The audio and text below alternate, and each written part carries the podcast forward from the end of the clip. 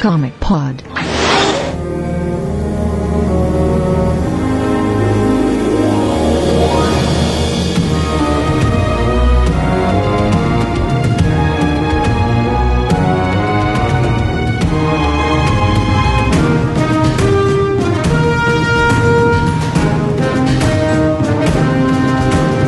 WhatsApp com o mais do Pós, número 66, os Matheus Cajima, estou aqui com o Dico, Opa! o Jacélio, E aí, cambada de petralha.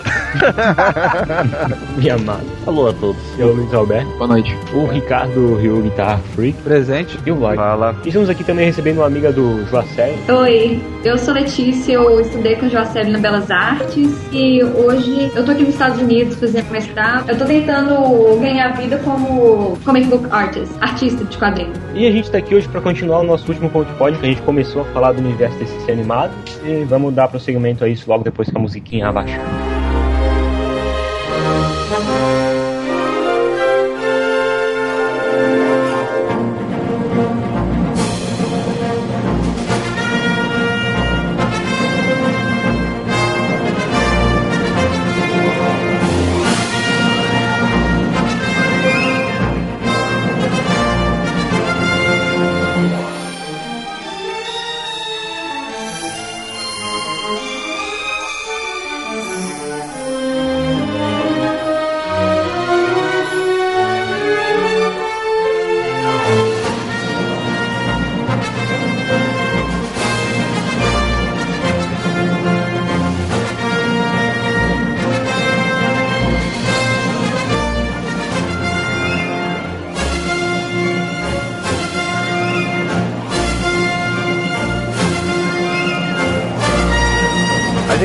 Falado na outra parte que a série do Batman começou em 92, né? A série do Superman, que é o que a gente vai tratar agora, começou em 96. 6 de setembro de 96 é quando foi ao ar o primeiro episódio. E ela teve 54 episódios e foi até fevereiro de 2000. Cara, ficou bastante tempo, né? Nem quando a gente vê assim a, todos os episódios em sequência, nem parece que durou tanto tempo de produção, né? É, são quase 4 anos, né? Uhum. Um dos focos principais da série é que ela mantinha aquele espírito da Era de Prara, com aquele Krypton mais idealizado, o Krypton perfeito, né? Que é onde começa o primeiro episódio, que é dividido em três partes, a origem do Superman, que apresenta aquela Krypton perfeita, onde não existe nenhum problema, sabe? Utopia tecnológica. É, exatamente. Só que a série também tem alguns elementos da origem do John Byrne, principalmente, né? Tem inclusive aquela limitação dos poderes do Superman. Ele não é tão poderoso quanto na Era de Prata. Ele é, tá mais pra Era moderna aí nesse sentido, né? Ele apanha pra caramba, cara. Mas essa Krypton tecnológica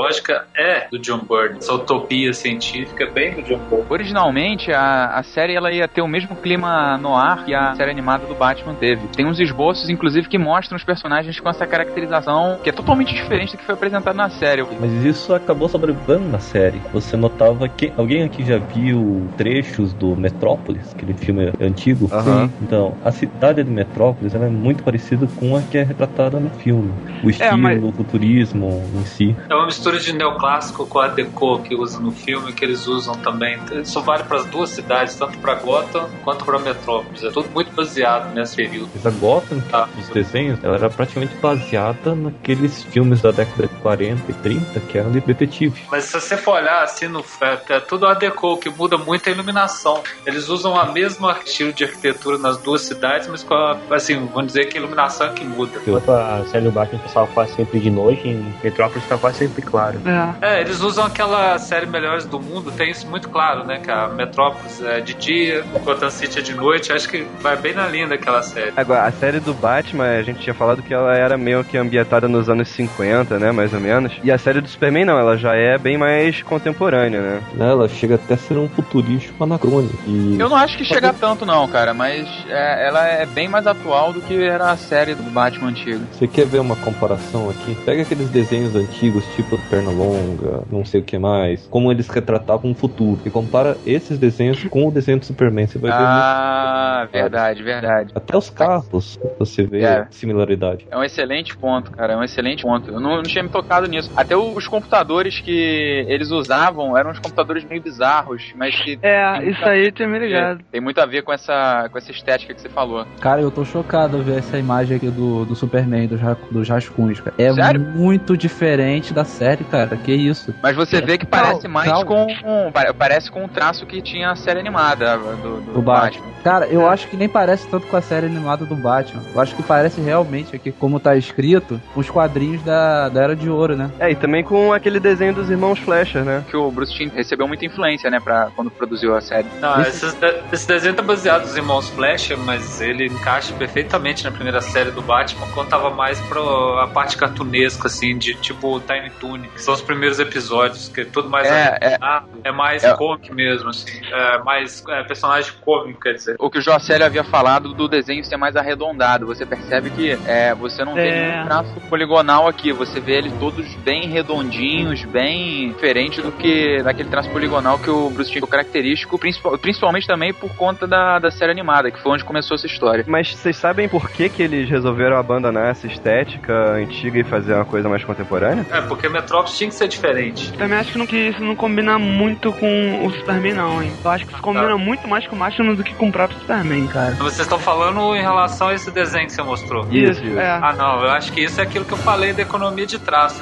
Eu concordo com o Jocelyn, totalmente. E, e fizeram traços angulados, fica mais fácil de desenhar. Querendo ou não, o desenho do Superman era uma pegada mais comercial. Eles precisavam de algo rápido, que produzisse episódios e pegasse na hora, pegasse logo na Vai. primeira temporada. Bom, essa questão do mais comercial eu acho viável. Tudo é comercial pra Warner, cara. Não existe. Exato. É, você não tem uma coisa mais comercial, outra menos comercial. Mas os primeiros episódios do desenho do Batman eram um pouco mais artesanal, um pouco mais trabalhado no visual. Ah, mas pensa, pensa bem, os primeiros episódios você sempre tem tempo. Quando vira série, o pau quebra. É muito difícil. E o grande mérito desse traço angulado é manter a qualidade do traço sem perder. Não por acaso todo mundo copiou, sacou? Isso aj- ajuda muito a manter a qualidade, cara. Você não, você não vê personagem gordo, você vê personagem detonado. Você sabe se o desenho animado foi feito nos Estados Unidos, a, a- a animação foi feita nos Estados Unidos ou foi feito em outro lugar do mundo? Ah, provavelmente foi na Coreia, né? Hum. Provavelmente. É porque eles, eles fazem muito isso para economizar, né? Eles fazem todos os storyboards aqui nos Estados Unidos e eles mandam pra lá. É, hoje em dia com certeza, né? Mas na época, será que já tava Não, sendo na animado época já tinha isso também. Não, você vê Thundercats já era isso, gente. Isso é na década de 80. Os Simpsons também, Ah, né? verdade, verdade. É, os Simpsons eu reparei. Feito na Coreia. Inclusive, os Simpsons fizeram uma piada com isso, né, cara?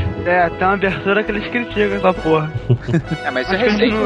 O Benz, que é um grafiteiro aqui nos Estados Unidos, ele dirigiu a abertura dos Simpsons. É, Criticando. Só uma observação, o clima no ar em relação ao Super-Homem, os irmãos Flash já tinham esse clima no ar no desenho do Super-Homem. Se você notar, tá, tá lá desse jeito. O Batman, se você for ver a fotografia do Batman, a primeira série é igualzinho. Então a pergunta, a grande pergunta seria por que, que a equipe do Bruce Timm ia querer imitar o outro desenho totalmente? Eles tinham que fazer uma coisa nova e diferente. É. O Lex, ele era uma mistura de cientista louco com o magnata, sabe? Você via ele naquela pose de grande empresário e tudo mais, mas ele, por trás dos panos, ele fazia umas experiências meio loucas, inclusive bizarro, ele nasceu de uma parada dessa, que ele tentou clonar o super-homem. Mas isso é tudo baseado no próprio Lex Luthor da reformulação do Burn, que ele pediu pra fazer pra essa clonagem. Tudo. Na reformulação do Burn já era assim. É, o cientista louco é da- até a década, até a crise, assim. Depois Isso, isso. Eles, o, o Byrne falava que a principal influência era o rei do crime, assim. Ele queria fazer um empresário. Ele achava que o empresário era mais interessante, mais ameaçador do que um cientista louco, que naquela época, até hoje, né? Aliás, não entendo porque que o Jeff Jones tanto gosta de um Luthor cientista louco. Pra mim É, mas faz o,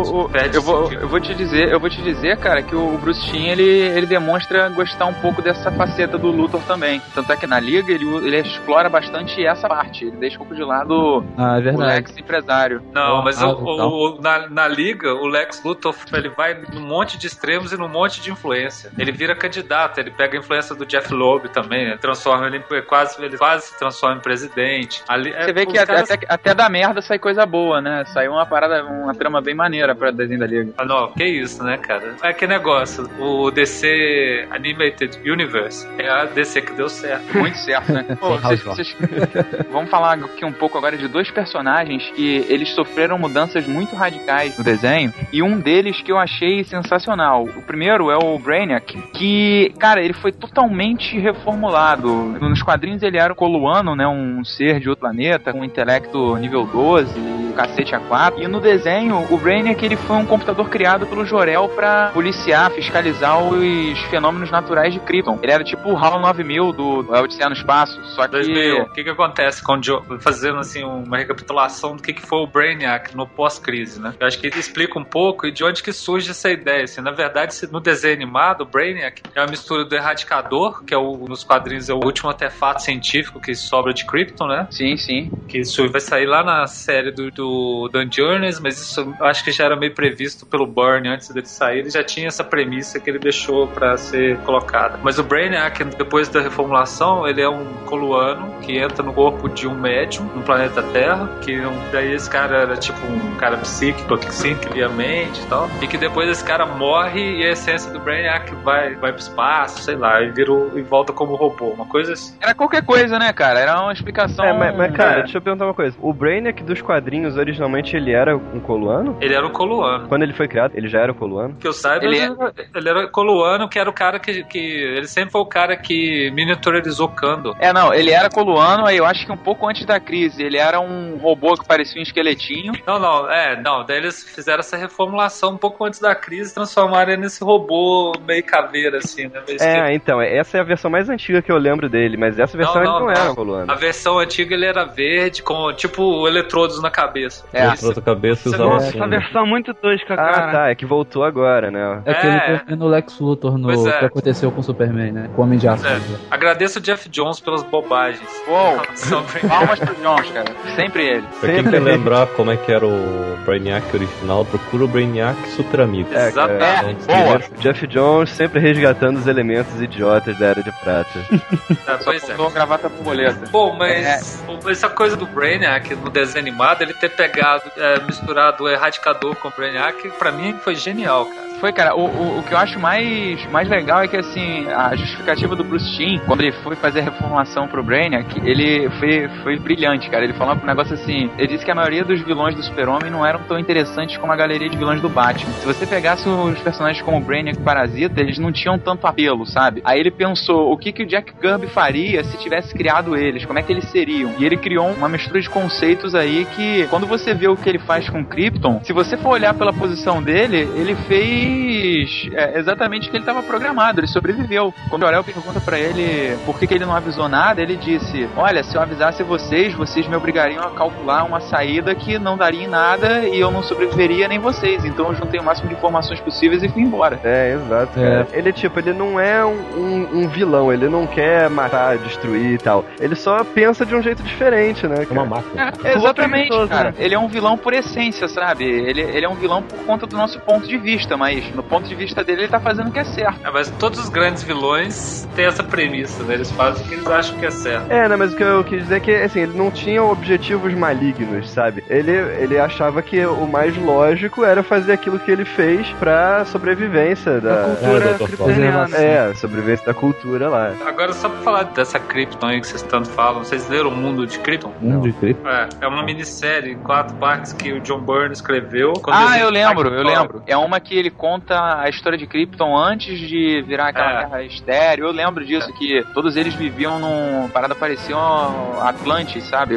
Todo mundo Aham. vivia de sunga e tecido grego. É, era uma coisa mais ou menos. Caraca. Quem não leu, eu recomendo, é bem divertido, é uma boa leitura. Só pelo desenho do Mike Miola já vale. Ele é muito antipático. Quem? Mike Miola? É o Minhola. Ele é. Ah, ele pode, ele é foda. Não, mas ele na Comic Con de, de Long Beach pediu um autógrafo pediu pra ele assinar a minha Hellboy. Ai, ele foi muito antipático, ele é muito estrelinha. Ele cobrou? Não, não cobrou não, mas assim, eu comprei revista também lá no, no stand dele, né? Mas ele, ele é muito estrelinha. Eu, eu amo Hellboy, sou apaixonada com Hellboy. E a, a última que saiu agora, que é o. The- não, a, a número 9, The Wild Hunt. Pra mim foi a melhor Hellboy que eu já li. Ah, agora, mas. Eu não gostei muito dele, não. Apesar de que eu acho que o cara agora que tá fazendo o desenho é o Duncan, Frederick Duncan. Ele, pra mim, é o melhor artista de Hellboy que eu já vi. Ele é muito melhor que o Minhola. As composições dele são fantásticas. Essa é uma leitura que eu recomendo. Wild Hunt Hellboy, a número 9, que tá saindo Ah, vi, pela. Dark Horse. O outro personagem que vale a pena a gente citar também, que teve uma, uma mudança na história, foi a Supergirl. Que no desenho, ela, o nome dela era Kara Inzé, e ela não era kryptoniana, ela era habitante de um planeta gêmeo de Krypton, que o nome era Argo, que é o mesmo nome de uma cidade que tem em Krypton, né, nos quadrinhos. E que na verdade isso foi feito pra manter aquela, aquela coisa do super-homem ser o último, re- realmente o último kryptoniano, sabe? Foi meio que um, é uma saída que eles encontraram, né, pra que isso acontecesse. Mas com o fim do planeta, Krypton, a Argo ela ficou deriva no espaço e matou todo mundo. E a mãe da, da cara era uma cientista e tentou salvar a família, colocou ela, eles em suspensão animada. E o super-homem, um dia buscando o passado dele, pelo espaço afora, coincidentemente encontrou e viu que ela era a única sobrevivente, cuidou dela e tudo mais. Foi, não foi tão coincidentemente, né? Ele tinha retornado a mais ou menos a, a área de Krypton. Aí por perto ele viu destroços de, de Argo. É, no sistema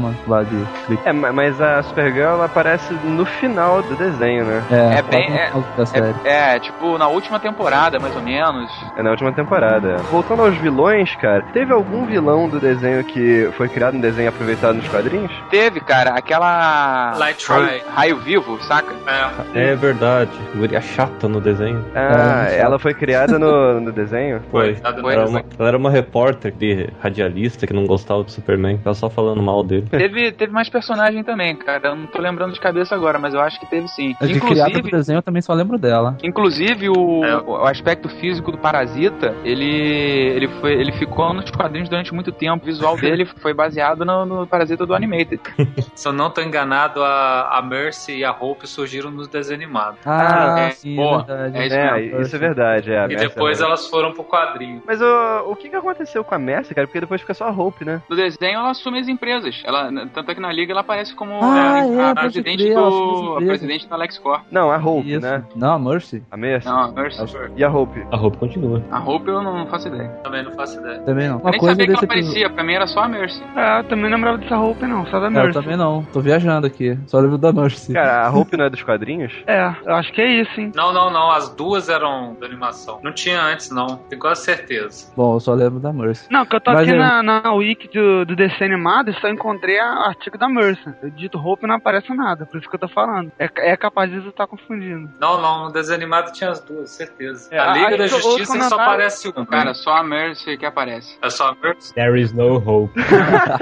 Mesmo no princípio da série. Sim, ela não aparece em nenhum instante, cara. É, a Hope então é só dos quadrinhos, cara. Então é isso. A série, ela contou também com inúmeras participações de outros super-heróis, como o Flash, o Aquaman, o Lanterna Verde. Era o Kyle Rayner, né? E Era o Kyle Jordan. Um detalhe... Kyle Jordan. Não, é o. No episódio que o Kyle tá lutando contra... Que aparece, que ele vira o Lanterna e tudo mais, que ele luta contra o Sinestro. Eles estão brigando lá no hangar e você vê um, um avião escrito assim, Coronel Hal Jordan. É verdade. Caraca, é mesmo? Caraca, Olha aí, babaca. Vou pilotando avião pro resto da vida.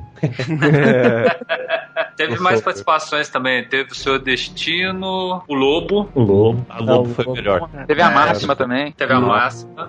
Teve, Ah. teve o Batman, né? O crossover dos dois. O Gavião, o Gavião Negro e a Mulher Gavião, eles também iriam aparecer no desenho, mas eles acabaram sendo deixados de lado porque, de acordo com os produtores, eles não queriam perder o foco no, no, no Super-Homem, sabe? Eles estavam com medo de isso acabar tirando a importância do- dele da série. De tá tendo muito herói e nego Ah. Achar que o Superman não é importante, né? É, exatamente. Não, teve e isso é o que também é a o Legião dos Smallville hoje, né? o meu que virasse um novo Superman, pelo jeito. Ô, gente, teve também a Legião dos Super-Heróis. Se você pensar bem, esse constante crossover, essa montagem do universo DCU, assim, esse primeiro relance de um universo de cheio de super-heróis, tudo vai desembocar no desenho da Liga da Justiça, né? É. É, mas na- na época, na época, a gente vai ver isso mais pra frente, mas o Bruce Timm, ele não gostava muito dessa ideia, não. Ele era meio receoso com essa, com essa ideia de montar um desenho da Liga. Eu queria só fazer um comentário, cara, sobre o Aquaman. O visual dele, ele foi baseado no personagem clássico, segundo o próprio Bruce Timm, como um tipo de rebelião a DC na época, que estavam meio que sendo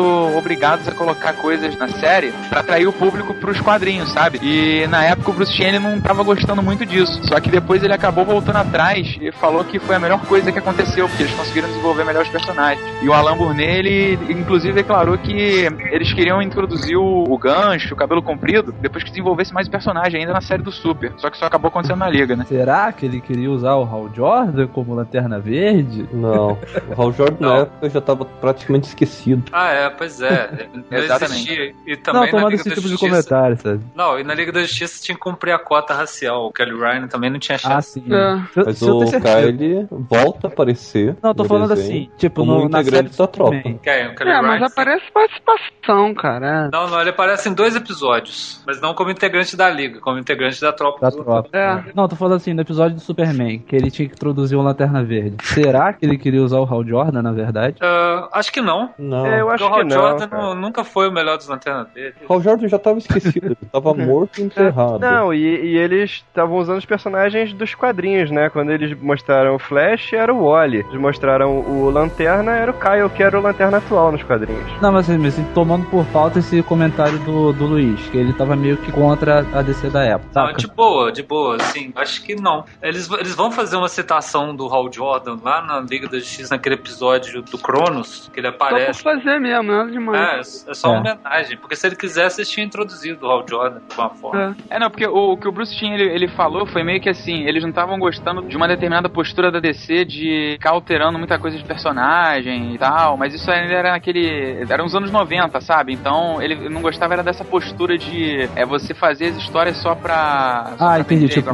Ele não É, tava mas- gostando da DC dos quadrinhos, né? Atual. É, a, a postura da DC na época, que era aquela coisa pós-image, né? Aham. Mas ok. se você notar, eles mantiveram a rebelião em relação ao uniforme original do Aquaman. Ela existe, assim, no design, mas o personagem é muito próximo do Peter David. Do Aquaman do Peter David. É o cara que é o imperador Sim, que sim, vem e sim. se impõe como imperador de Atlantis pro mundo da superfície. O que nunca teve antes, né? Eu acho estranho, cara, essa colocação do Bruce Timm. Porque tudo que a gente viu contradiz isso, sabe? Ele não tava voltando ao clássico. Assim, cara, o que, eu- o que eu entendi foi que ele nunca gostou do, do que tava acontecendo nos anos 90, sabe? E era aquela coisa de você fazer os caras monstruosos e botar um, bilhão de acessórios na roupa, escola Liefeld de, de quadrinhos.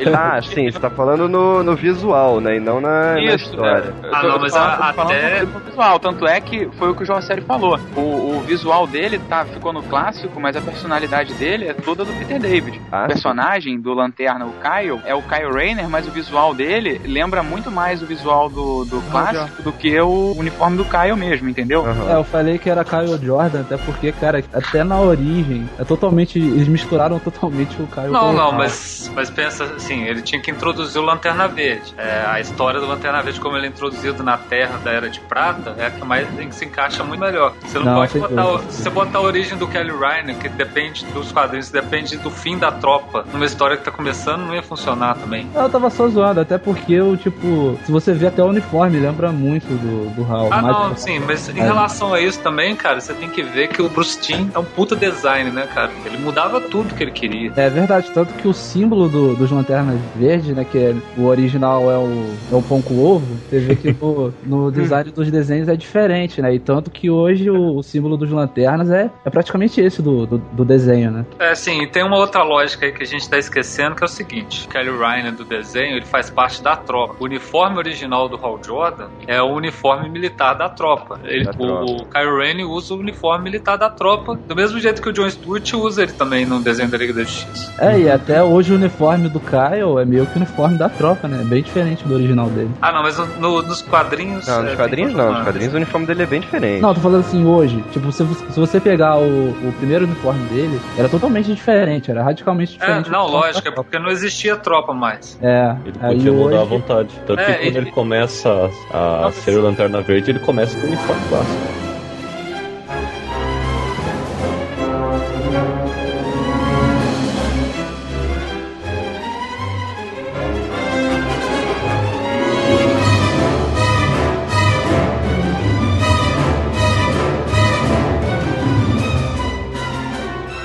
Então agora a gente vai falar dos episódios com maior destaque, assim, que foi pra série e posteriormente a gente vai comentar os episódios que a gente achou mais legal, porque a gente achou mais legal. E o ouvinte também, que gostou de algum episódio que a gente não citar, põe aí no post e diz por quê. Se você gostou só porque achou o visual bacana, põe isso também. O primeiro episódio que a gente vai comentar vai ser o Último Filho de Krypton. É uma das, acho que assim, na minha opinião, uma das melhores representações da origem do, do, do Super. Ele consegue mostrar a sociedade kryptoniana, o dilema do Jor-El de tentar salvar Krypton e falhar, o crescimento do Clark, a aparição dele em Metrópolis como super-homem. Assim, ele mescla vários elementos da Era de Prata com a origem do John Byrne, ele pega um pouquinho do melhor de cada coisa. Originalmente ele foi exibido em três partes, mas ele foi tão bem sucedido que na época ele chegou a sair como filme, em VHS, que na época ainda era VHS. Ah, eu assisti isso, cara, a primeira vez lá em São Paulo, cara, numa convenção de quadrinhos, a galera passou isso sem legenda e a turma pirou com o negócio. Só uma coisa, quando ele saiu em VHS, ele saiu o quê? Os três episódios normais, só que no VHS ele. No VHS ele tava tudo numa coisa só. Não, era unificado, saiu unificado. Ah, tá. Porque esse esquema de botar apenas episódios em DVD, VHS tem até hoje.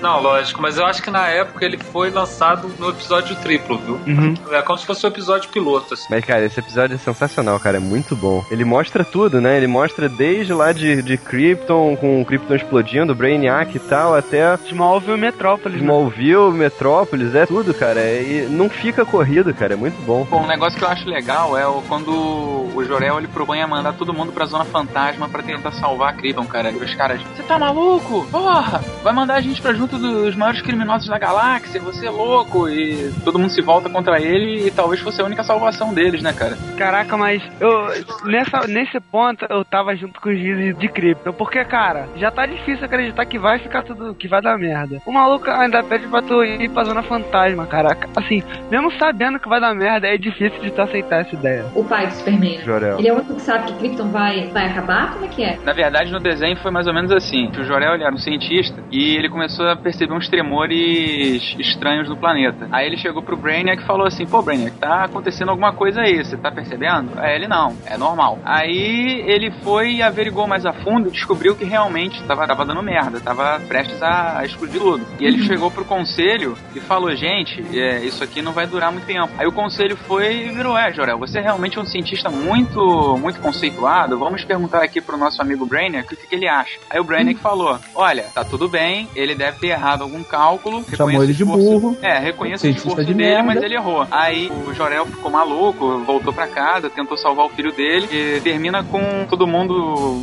sendo consumido pelo planeta explodindo, o Brainiac fugindo num satélite e o Super-Homem são e salvo na nave dele. É porque, na verdade, o Jorel, ele sabia que ele tava certo, né? Ele sabia que o Brainiac tava escondendo alguma coisa, mas ele não podia provar. Então a única coisa que ele podia fazer era construir um foguete pra salvar o filho, né? Não, ele tinha Exatamente. muito pouco tempo. foguete maior, gente. Não, mas assim, se, eu não tô enganado, eu posso estar falando merda. A solução de levar todo mundo pra zona fantasma era temporária. Porque ele quem queria fazer- tirar eles lá depois, quando ele fosse destruído? Não, mas aí, ele queria fazer uma nave daquela pra todo mundo. Pra todo mundo de Krypton e pra Terra, se eu não tô enganado. Posso estar falando Não, merda. ele- não, não- não seria Não, pra cara, a parada mas é era que temporário sim. A parada é que quando ele descobriu que, que ia dar merda, tava muito em cima da hora. Isso. E, e o tempo, pouco tempo, ele gastou indo pro conselho. Aí o É. Brainiac desmentiu ele. Ele voltou pra casa, ele reviu todos os cálculos dele pra ele ter certeza que ele tava certo. E nesse meio, e, sabe, e foi passando o tempo. Até que no final das assim- contas, ou ia todo mundo pro, pra Zona Fantasma, ou então ele só salvava o filho dele, né? Ele descobre que ele tá certo realmente quando, depois que ele sai do conselho, ele vai pro Brainiac e tenta acessar algumas informações e o Brainiac veta. Aí É. ele começa, ele começa a perceber que o Brainiac tá fazendo upload em algum outro lugar. Aí ele, pô, ele vai e pergunta, e aí é que ele conta aquela parada que eu falei, do se eu falasse pra vocês que queriam explodir, vocês iam me obrigar a fazer outros cálculos e não ia dar em nada, e todo mundo ia se ferrar e eu quero salvar minha pele. Não, e, o- e nisso que o Jorel pergunta, né? Quanto tempo a gente tem? Aí o Brainiac fala, acho que duas horas, oito horas, alguma coisa assim. Ou seja, não, não ia dar tempo do Jorel fazer mais nada, né? E aquela nave que o Cabo foi, era tipo um protótipo que ele ia fazer, né, em série, né? Os habitantes de Ah, verdade. E não deu pra botar mais gente porque o cálculo tava feito já só pro peso do Kal-El, se não me engano. Até que ele fala Isso, Isso, ele pra, até, pra ele mulher até dele. comenta pra mulher dele que se ele Ah, se você ele- não quer ir? Eu posso ir fazer fazer os cálculos e tal. Agora, ele manda o Kal-El pra Terra ou ele manda ele vagar pelo espaço? Eu Não me lembro. Pra terra. Cara, pra Pra terra. terra. Ele já sabia até do efeito do, do sol amarelo. Tanto que eles gravam que ele, tipo, não, aquela, tipo, daquela caixa materna. Quando o Superman fica mais velho, ele pega assim e vem, tipo, o holograma deles falando com ele e tudo. Ele fala, ah, você deve É. estar assistindo estranho, você deve ter poderes a mais que todas as outras pessoas que você conhece. Ah, é. tá, é verdade. é. Não sei como eles arranjaram tempo pra gravar aquilo ali, na real, né? Mas... Ah, cara, tecnologia capitaniana, tecnologia do futuro, acabou. Você já responde já. Uma parada que é bacana comentar é que quando a a Martha Kent encontra o, o Kal-El, ainda bebê, ela pensa em dar um nome dele de Christopher, que é por conta do Christopher Reeve, né? Uma brincadeira, uma alusão que eles fizeram. Ah, maneiro, é uma homenagem. Caraca, é mesmo. Porra. Tem uma outra coisa também que é muito importante nesse episódio. Você começa a perceber que tudo aquilo que aconteceu no Batman não foi esquecido. Que quando Clark ele propõe aos pais, não, eu quero fazer alguma coisa pelo mundo, eu quero ajudar as pessoas, ela fala assim, ah, tudo bem que você ajude, mas eu não quero que você fique louco igual aquele rapaz de Gotham City. É, pode crer. Então, uma coisa que eu acho maneira desse episódio também, eles mostram o John Corbin antes dele virar o metalo. É, ele era um cara da Intergang, né? Um É, ele só vai virar o metalo depois, alguns episódios depois. Mas eles já apresentam o cara aqui, a mesma coisa que fizeram com a Harvey Dent lá na série É. do Batman que a gente comentou. É legal quando eles fazem isso, né, cara? É que você se sente menos, menos idiota, né, cara? Que tem escritor que ele te joga o personagem assim e engula. E ali ele tá te apresentando um cara e vai desenvolvendo ele até um ponto que ele, ele vai chegar aquele ápice de virar um vilão. Ou... Isso aconteceu com o Dan Turpin também? Ele apareceu antes do episódio que ele morre? Ou... Não, ele apareceu desde o, desde o início do, do- do- que o Super aparece em Metrópolis, o Dan Turpin aparece, cara. É, o Dan Turpin tá a série inteira. Ele e aquela outra policial que nos quadrinhos eu também acho que ela é. A Meg, ela é essa. Ela é. Não, esse dia eu tava reparando. A DC adora colocar lésbica no. Não tem gay, é só lésbica, acabou. Lesbian is the new black.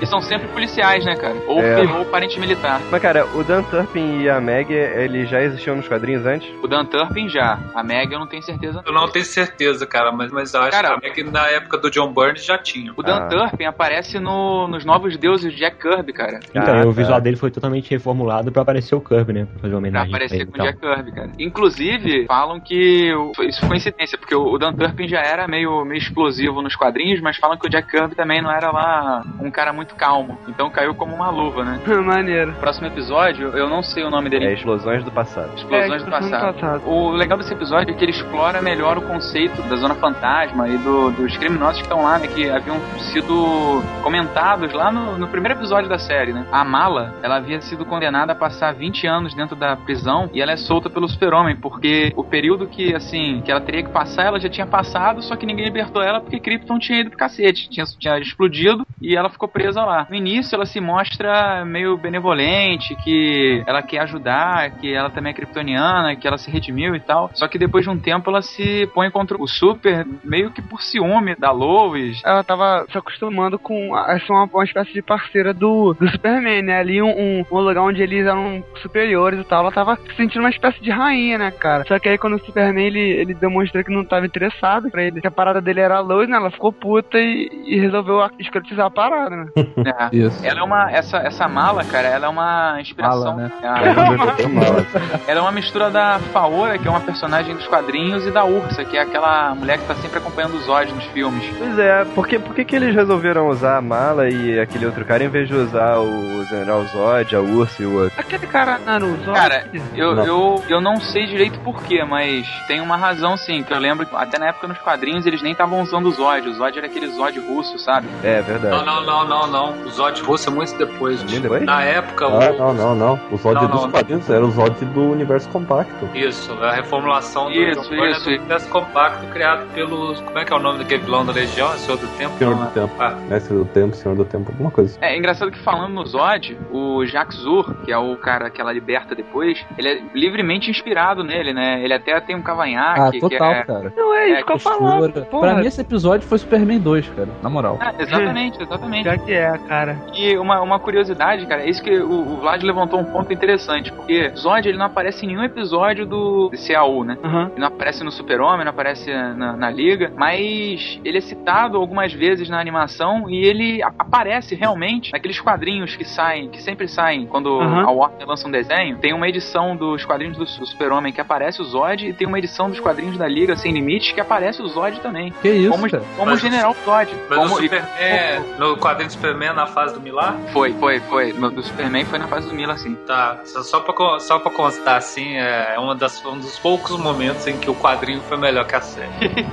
Mas calma aí, o, o Mark Miller escrevia o quadrinho baseado no desenho? Cara, Isso. ele escreveu o quadrinho baseado no desenho. Essa Ganhou o Eisner. Clássica Ganhou- ganhou o Eisner. Caraca, foi deve ser aí que ele maneiro mesmo, hein? começou a ficar conhecido. É, foi que Exatamente. Foi um dele. Depois que ele foi pro Authority. Isso. Tem uma, uma outra particularidade também, que o- esse Zod, ele não é kryptoniano, ele é do mesmo planeta que a Supergirl, ele é de Argo. Ah. Será que o Zod não apareceu apenas por, por questão de direitos autorais? Porque lembra que a gente tava conversando? É. A gente falou que vira e mexe personagens não aparecem por causa de. Às vezes não é nem de questão de que eles não têm os direitos, mas por algum motivo eles têm planos de usar o personagem, eles já evitam de aparecer. Será que não foi Pode alguma ser, parada pode, pode ser que sim, Dico, porque na época eles estavam querendo fazer aquele filme do Super-Homem com o Nicolas Cage. Ah, deve ser isso então, pô. Não me lembro dele. Pode ser, pode ser que isso. Eu nem sei se eles iriam usar o Zod naquele filme, mas pode ser isso. Eu usar o Zod e o Apocalipse. Nossa, Tem aquela Que roupa hein? É, não, vou Aquela pegar roupa- lembrar, cara. Ah, Maneiríssimo. refrescar Juntou a fome com a vontade de comer, hein? que pena que esse filme não foi feito, cara. Pô, que pena. É. Aliás, que pena que nenhum filme da década de 90 relacionado ao Super-Homem deu certo. Que era tudo uma bobagem. Só um último comentário é que quando o Super ele vai perguntar lá na Fortaleza da Solidão o que que é a Zona Fantasma, a explicação que o o Brainiac, que no caso é o, o computador dele lá, né, ele dá pra ele sobre o que é a Zona Fantasma é muito parecida com a do multiverso dos quadrinhos, que fala, ah, são dimensões vibrando em frequências diferentes, mas ocupando o mesmo espaço, e aí você É. não consegue ver e tal. Mas é basicamente a mesma explicação. Eu lembrei na hora da crise dos flashes e tal. Na hora. É, isso, é, isso é teoria de cordas. É, teoria aceita, praticamente aceita. Fugindo um pouco da pauta, tem físicos que acreditam em multiverso. Tem muito da teoria quântica baseada no multiverso. 11 dimensões, meu amigo. 11 dimensões. Falando no multiverso, o próximo episódio que a gente vai comentar é o Admirável Metrópolis Nova. Esse episódio é muito bacana porque ele começa explorando o conceito de futuro, realidade alternativa no, no desenho. Se você vai falar de ficção científica aí, tem que falar, cara, que o título é inspirado no Admirável Mundo Novo, que é um puta livro de ficção científica. Quem não leu, leia. É verdade, eu nem tinha me tocado disso. É, é Brave New Metropolis. Eu sabia que era aquele inspirado nessa, nesse livro, eu não sabia do que, que era o livro, mano. Cara, vai ler esse livro agora. Para tudo, velho. Como é? É, Tchau, gente, tô indo ler. Cara, Tchau, é, gente. Não, eu recomendo ler. muito Brave New World, é o Admirável Mundo Novo e o 1984. Bem, voltando à pauta, nesse episódio a Lois ela é transportada para um futuro em que o, o super-homem, ele depois da morte dela, né, suposta morte dela, ele fica desgostoso com o mundo e ele, ele se torna um cara fascista. E se ali é o Lex, se você for olhar bem, a máquina que dá acesso a outra dimensão que o professor Hamilton cria é muito parecida com a que o Tom Turbina vai criar no desenho da Liga, cara. Vocês não lembram disso? Que era aquela versão... Não, eu não lembro. lembro, cara. Isso, Eu cara. lembro, eu lembro. É aquele episódio do Grêmio da Justiça. Ah, do Grêmio da Ah, Justiça. por É. isso, porra. Ele- ele Eu é tô o achando esse nome muito idiota, cara. Eu tô achando esse nome muito idiota. Porra, Ele por cria, isso, tá. ele cria um dispositivo pra enviar a liga de volta pra realidade dela, não cria? Se você for olhar, o dispositivo que o professor Hamilton criou pra analisar essas outras dimensões é muito parecido, cara. Tirando que eu Ah. achei muito escroto o jeito que eles acionaram na realidade do Grêmio, cara. Lanterna Verde só começou a jogar poder do anel ali e pronto, cara. Porra. Vou nem usar a esteira cósmica. É. Caraca, e esse- né, É, mas a estrela cósmica não é só uma pessoa que né, não tem que estar correndo nela? Na crise, a estrela cósmica foi levada pra levar um exército. Ah, tá. Só que teve que fazer um aparato, um monte, reenergizar os flashes pra todo. Dois comentáriozinhos sobre esse episódio, que o Bruce Timm, nos extras do DVD americano, ele comenta que eles iam fazer uma referência ao Batman nesse episódio. Foi cortado por, por produtor, saca? Eles acharam que, ah, ainda não é a hora e tal, não sei o quê. Que isso foi antes daquele episódio que aparece o Batman mesmo. Aham. Ah, que escroto mesmo. Eles já tinham feito uma referência ao Batman no segundo episódio, aliás. Não, mas É, você mas não o- entendeu. Você não entendeu. Eles iam fazer uma referência explícita, tipo, mostrando uma facção mesmo. É, no universo Ah, alternativo. tá. É, uma coisa é tu falar do maluco de, de outra cidade, outra coisa é tu falar do Batman e, sabe, diferente. Vocês notam que esse tema é bem frequente na série? De um universo onde o super-homem fica autoritário. Na Liga da Justiça vai aparecer lá na frente e vai ser o principal mote. Aliás, não, na própria série vai aparecer quando o Darkseid, que a gente vai falar isso na frente, né? Quando o Darkseid vem no planeta Terra. Aham. E se você perceber também, na Liga isso vai acontecer, né? Quando Lords da é, Justiça. eles- Os Lords da é, Justiça. Lords da Justiça. Tem uma outra parada que é legal você reparar também. Dá uma olhada no uniforme dele. Ele parece muito, cara, com o uniforme do Overman que aparece na crise final, cara. O S é quase igual, cara. Idêntico. É, engraçado que o S que aparece aí lembra muito o SS, né, cara? Que era aquela tropa dos nazistas. Caraca, é mesmo, cara, é mesmo. Parece um raio, Parece sabe? Com certeza. É. Mas o do Overman também era assim, não era? O Overman é igualzinho. É, o Morrison usa um bilhão de referências, né? Às vezes ele puxou daí, não sei.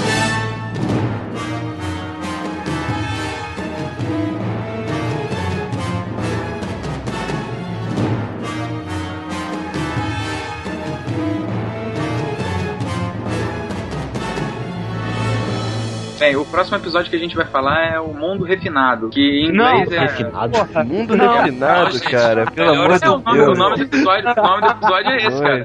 Porra, peraí. Não, é The World's Finish. Não, a referência é os melhores do mundo, mas o nome do episódio, como ficou em português, é o mais refinado do mundo. É, cara. o Isso, isso. açúcar É, mais então, refinado tipo, gente, não repete o erro do, do pessoal do marketing da Warner que nunca leu o o pessoal da tradução que nunca leu. Vamos, vamos, vamos pra referência certa. Açúcar União. Porra, é a referência de uma revista clássica do DC que vem de milhões de anos. Sim, claro. é, cara, não, não tem nem muito o que falar desse, desse episódio, que assim, ele foi um, um episódio dividido em três partes, é onde você vê o Batman explicitamente na, no, no desenho pela primeira vez. Já com traço novo. Já com traço novo. Pois é. é, uma pergunta. O que veio antes? O The New Batman Adventures ou esse episódio? Eu Acho Esse que esse episódio. episódio. É, o desenho do Superman veio antes. Na verdade, foi isso que possibilitou o gancho pra série, né, cara? É, Eu acho que, se eu não tô enganado, cara, esses três episódios saiu é, como um DVD antes, como tipo o lançamento da outra série também. Era, tipo, era episódios do Super-Homem, mas era o lançamento da outra série. Cara, esse episódio, ele, ele, ele é muito maneiro, cara. Então, a coisa que eu mais gostava era a relação do Coringa com o Lex Luthor. Genial. Só quero comentar de leve como o Superman é burro, principalmente perto do Batman. cara. Me dá raiva, cara, me dá raiva. Tem uma cena que tá enfrentando o robô, o robô ele tem uma parte que, que gira, né, cara? Aí tem uma mulher presa. Aí, o, aí vai lá o Superman socar o robô, o robô gira, aí aparece a mulher. Aí ele- o Superman vai pro lado, o robô gira, aí aparece a mulher, o Superman não bate. Porra, ele é muito burro, ele é super veloz, ele tem um cara pra ajudar ele a bater o robô. Porra, não custava ficar um do outro lado e o outro pra cá, vava. Ah, porra, ele é muito Gente, idiota, ele cara. tá revoltado. Não, cara, caraca, isso foi muito escroto. Eu tava falando com o Kajima na hora. Eu, caraca, cara, o Superman é muito burro. Pô, o, o Batman sem poder nenhum das mãos zero nele. Porra. Outra coisa que vale ressaltar sobre esse episódio é a relação da Mercy com a Arlequina, cara. Pô, muito engraçado. Elas ganham uma porrada, elas depois, pô, muito engraçado. Não, e uma, uma coisa a ressaltar desse episódio que é interessante você ver assim é como ela foi realmente importante é a relação do Bruce com a Lois Lane, né? Que tava vendo o episódio do Batman do Futuro, tem uma hora que o Bruce tá passando assim por fotos de várias mulheres da, da vida dele, né? Aí entre elas aparece a Lois Lane, né? Pra ver como, esse, como ele realmente levou esse relacionamento deles a sério. Pô, mas É. ele queria, cara. O que atrapalhou foi o, foi o, foi o Foi o motivo Batman. dele estar em Metrópolis, né, cara? Não, o que atrapalhou foi o Batman. Mas, mas é muito bom, cara, o Batman andando em cima da luz. E aí ele manda pro Superman, cuide bem dela. É. Você vê como o Superman, né? O Clark é loser. É todo mundo É? Ah, cara, pô, ele é muito não. É, mas é o que eles falaram lá, né, cara? Ela gosta do Bruce e odeia o Batman. E ela gosta do Superman e odeia o Clark. É. Uma sacada muito boa essa mesmo.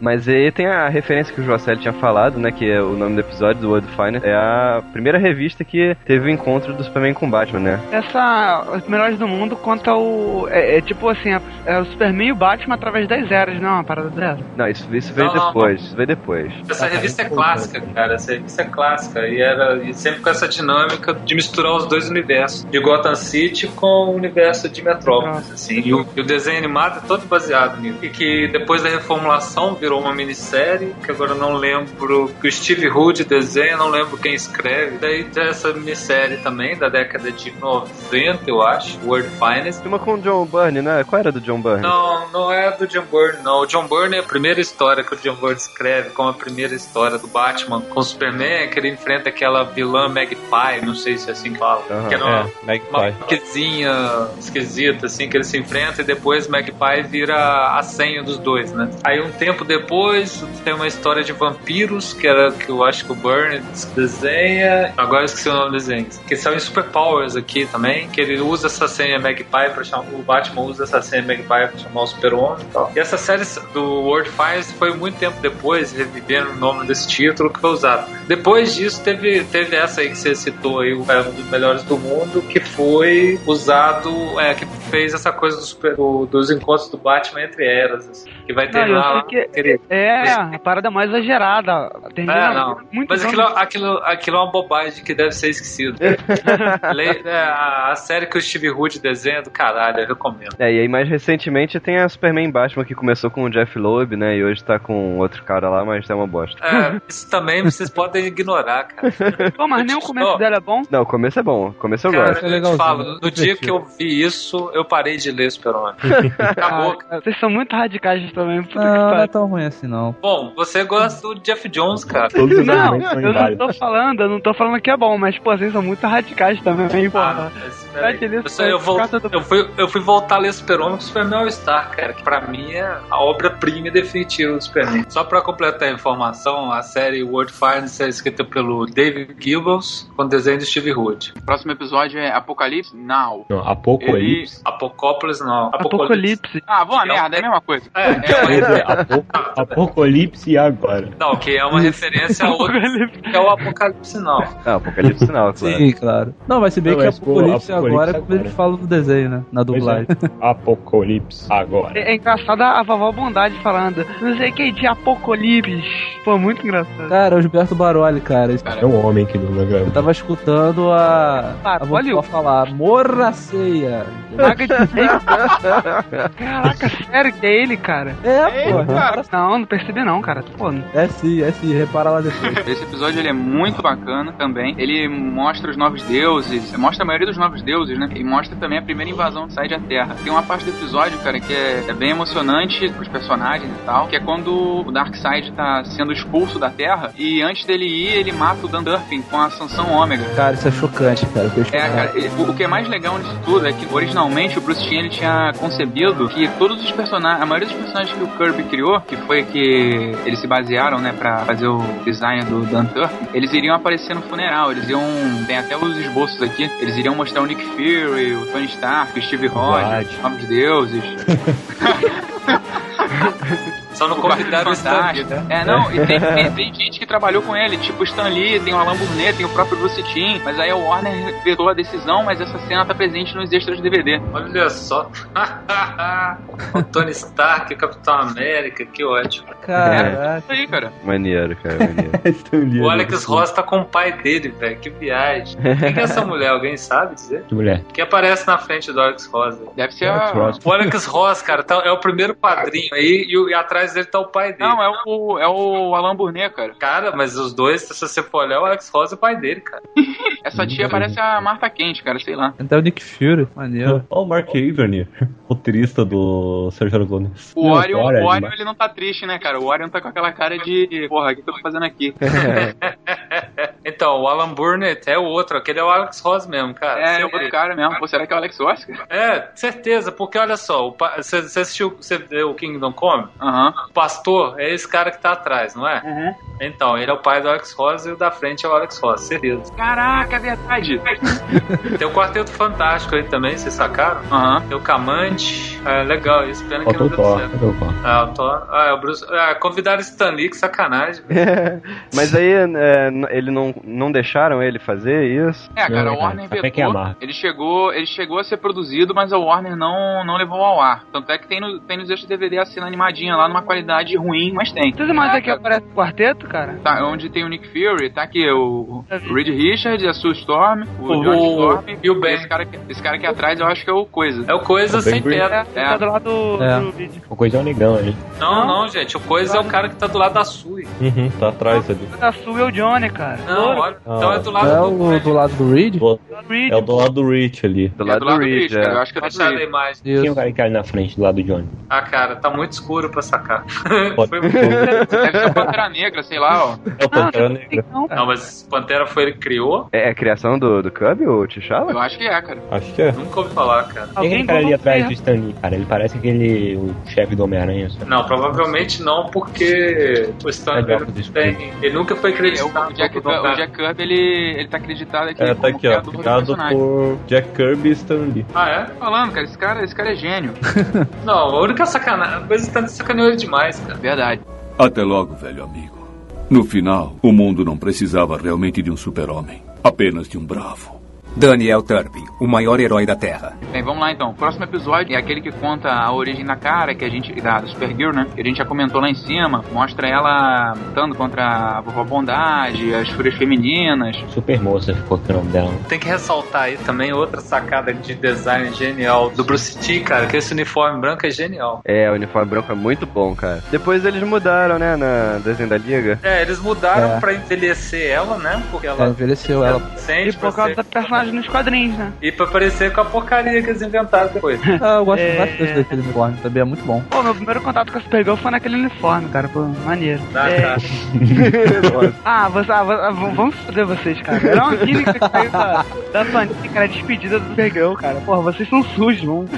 Mas Eu dos sou. bonecos. Dos Eu bonecos. sou, eu sou imundo, cara. Mas, porra, das Action Figures da Liga da Justiça, cara, ela é um dos bonecos mais legais que tem. Maneiro. É, acho que esse episódio, cara, uma coisa que tem que citar é a vovó Bondade, cara. Porra, eu acho aquela velha muito engraçada, porra. Ela é uma velha com voz de traveco, cara. Ela- É a vovó Mafalda, cara. Ah, é. Roberto Baroli, cara. O C já é hilário, pô. É, ele é só maternal, pô, ela é muito foda. E a, pô, a voz dela, cara, pô, a graça tá na voz, cara. Se não Pois é, aquela- tornou o personagem duas vezes mais divertido. Parabéns pra dublagem, pô. E o, o último episódio que vale a pena citar é o Legacy, que eu posso estar enganado, mas eu acho que foi traduzido como a herança aqui no Brasil. É a herança. Isso, é herança. Ele, ele é o episódio final do seriado. Ele originalmente ele não tinha sido concebido para ser o episódio final, mas acabou sendo. E o- ele é muito interessante porque você vê o Darkseid fazendo uma lavagem cerebral no, no Super e enviando ele pra Terra. Ele faz uma lavagem cerebral nele, fazendo ele acreditar que ele caiu em Apocalipse, que Dá uma foi roupa de Boba criado. Fett pra ele. Tá uma roupa de Boba Fett. Tem até a ver com aquele, aquele Elseworld que saiu, Superman, The Dark Side. Não, é aquele Lendas. O Lendas do Darkseid faz isso. É, em Lendas o Darkseid faz isso. Isso foi um ponto-chave aí que não era pra ser o episódio final, que isso abala a confiança dos humanos com relação a ele, né? Que vê ele fazendo um inferno na Terra, invadindo e tudo mais. E a princípio esse seria o gancho pra uma nova temporada em que ele tentaria reconquistar a confiança dos humanos e tal. Só que o Bruce Timm teve que acabar fechando a série por conta do convite do Batman Beyond e eles não queriam perder essa oportunidade. Mas eu, o- eu achei você- esse final, cara, porra, muito forte, cara. Pô, pô dá mó pena do Superman, cara. Não, Tá, eu dá- acho, Dá eu acho que pena. ficou melhor do que se ele tivesse desenvolvido Cara, a pô, história. E assim, eu Não, não, no mas peraí. episódio... A história foi desenvolvida depois, né? Eles pegam o gancho e vão trazer isso de novo em Liga da Justiça. Não, cara, eu sei, mas eu, eu tô falando no sentido assim, eu acho que a série por si terminou só. melhor, melhor assim, tô falando da série do Super, não o conceito do universo. A série do Super terminou melhor assim do que terminasse com um final feliz, de todo mundo batendo palma pra ele, achando ele o cara mais sensacional do mundo. Tudo Ah, bem, é. mas eu Eu- acho que não é seu final de qualquer forma. Assim, é, eu, eu fiquei com pena dele. Porque o episódio todo, assim, da metade pro final, cara, eu, tô, assim, eu tava esperando aquele momento que ia todo mundo agradecer o Superman, cara. Sim, não acontecia, tá ligado? Eu esperava, tipo assim, agora. É, E agora, e nada. concordar Aí acaba, cara. aí acaba ele, ele, ele no alto do planeta diário, quase chorando. Pô, cara, pô, que final triste, cara. Porra, nada a ver. Eu Pô, achei- eu tive, assim- 30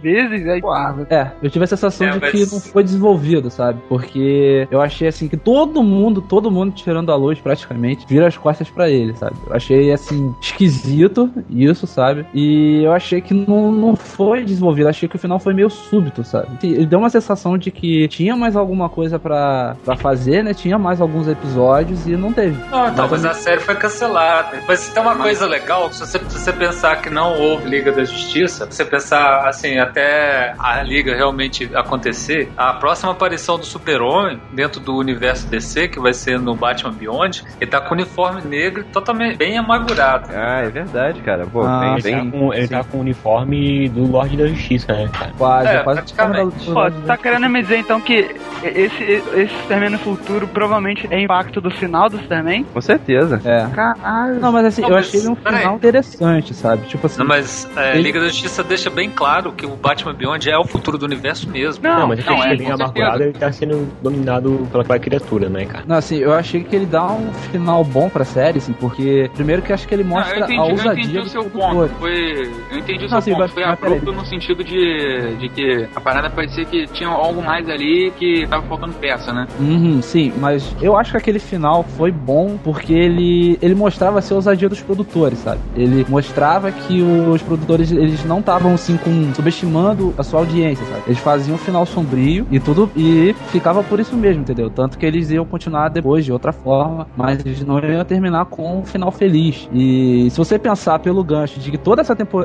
toda essa temporada estava sendo muito sombria por causa do Darkseid, eu acho que é um final assim que faz sentido, né? Que, como eu falei, eu achei aquela morte ali do Dan Turpin no, no Apocalypse Now, ela é muito chocante, entendeu? E se você pensar por toda, toda a série que veio depois desse episódio, esse tipo de final faz muito sentido. Acho que ela, ela condiz, esse final condiz assim com toda a temporada, sabe? E é um negócio que você não espera do Super, né, cara? Que quando você pensa, por exemplo, no Batman, você imagina que se o final der merda, tudo bem, a história do cara é uma tragédia. É trágico. Imagina o, o final do Super sendo uma coisa legal, sabe? É, é positiva, né? Toda a coisa de escoteirão do, do personagem, né? Vocês já assistiram esse episódio? Eu revi, Claro. mas uma coisa que eu queria adicionar antes de tu falar dessas fúrias femininas é que esse episódio é importante porque aquela reação que o Superman tem na hora que a Supermoça fica ferida, ele vai levar ela lá pra aquele doutor lá, que era amigo dele e tal, que ele fica irritado com o cara e tal. Caraca, essa cena é muito isso maneira, cara. é uma cena muito, muito boa. E isso também é importante depois naquele plot da Liga da Justiça do Projeto Cadmus, né? Que esse cientista Isso. diz que ele entrou no Projeto Cadmus aquele dia quando ele viu do que o Superman era capaz, quando ele viu a fúria do Superman. Porra, mas o, o maluco, pô, mas essa parte, os cientistas foram muito babacas, cara.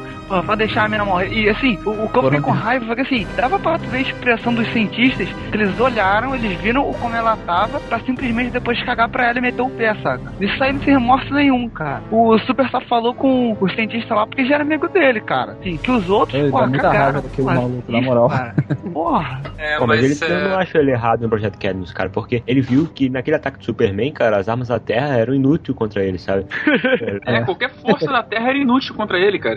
E essa, cara, Pois essa é, é. a personagem do Projeto Ma- Cadmus, Mas sabe? isso que, é, é isso que eu acho que é tão um certo furo do roteiro, né? Porque nisso o Superman já tinha encontrado um montão de heróis, saca? Aí, pô, o, o- o Superman Mas tá nenhum contra é falha pra ele, cara. Falho pra Mas não ele. Cara, apareceu mas nenhum, Super- Cadinho. Essa parada não apareceu, né? Não apareceu eles se ferraram. Não, nem. assim, é como se os super-heróis nem tivessem se importado, tá ligado? Isso que eu acho um certo furo de, de roteiro, sabe? na Liga da Justiça eles fazem isso, cara.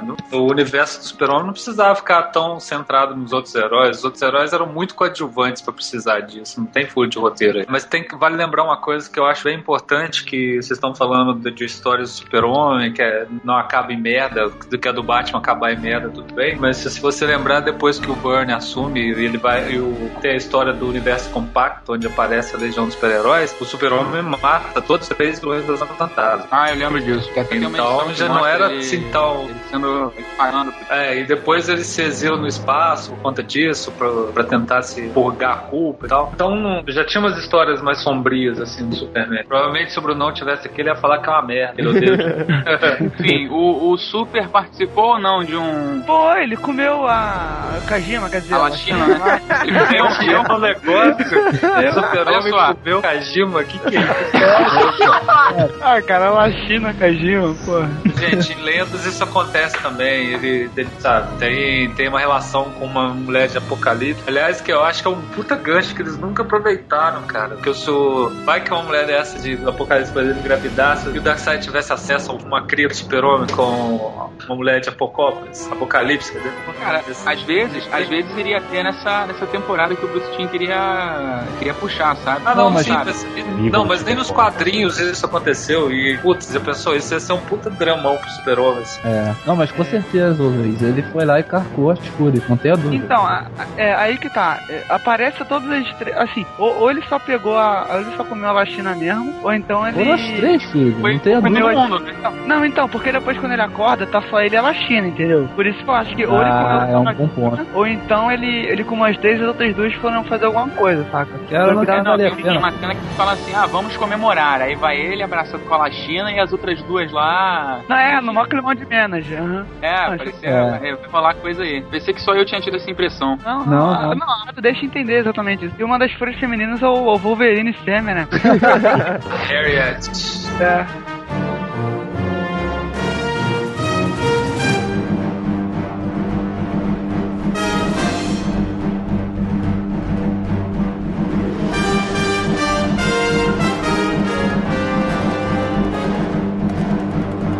Primeiro assim, eu indico todos os episódios de participação especial, eu indico, porque são bem legais. O do Kyle Render e do Flash são, são muito bons. O da Legião, cara, foi muito legal, saca? Aí o destaque vai pra esse episódio do Lobo, que é muito, muito maneiro, cara. O, o Lobo... Não, o Lobo cara, tá o- divertidíssimo. o que eu acho é assim, o que eu acho de destaque desse episódio é toda vez que ele apareceu, que, o- que o Lobo é, tinha uma grande cena, tocava aquele rock no fundo, né? E o Lobo fazia alguma parada maneira. E, e quando o Lobo é capturado pelo colecionador, que ele acorda, ele tá numa espécie de prisão, né? Só que a prisão é como se fosse um bar com, com duas robôs mulheres que dão mole pra ele, tá ligado? Ele, opa, todo mundo. Pô, cara, muito legal esse episódio, cara. Esse episódio é interessante porque ele dá um gancho pro episódio da Liga, lá do Batman do Futuro, cara. Como E é- essas criaturas aí que o Super ele libera do colecionador, elas vão ficar lá na Fortaleza da Solidão, né? E dessas, que é aquela estrela que parece o Starro, ela que vai Aí está. tomar conta. Não, não é o Starro. Era o Star. Não chega de o nome, não. O Starro na, no universo desse animado é o chefe do lobo, parece o, o Jabba the Hutt. É, o Jabba the Hutt. Essa é só uma estrela qualquer. Não, então, é o que eu tava discutindo com o Kajima. O visual dela é o visual do Starro, mas o nome não é Starro, sabe? Esse- essa é a parada. E aí essa criatura que é ela que depois domina o Superman naquele episódio do Batman do Futuro. É, que dá merda toda. E não, ó, mas aqui na, na wiki aqui do, do universo animado, conta, mostra o mesmo aí, Kajima, como Starro. E até linka a participação no episódio do Lobo, cara. Então é tu que é maluco mesmo, todo mundo tá certo.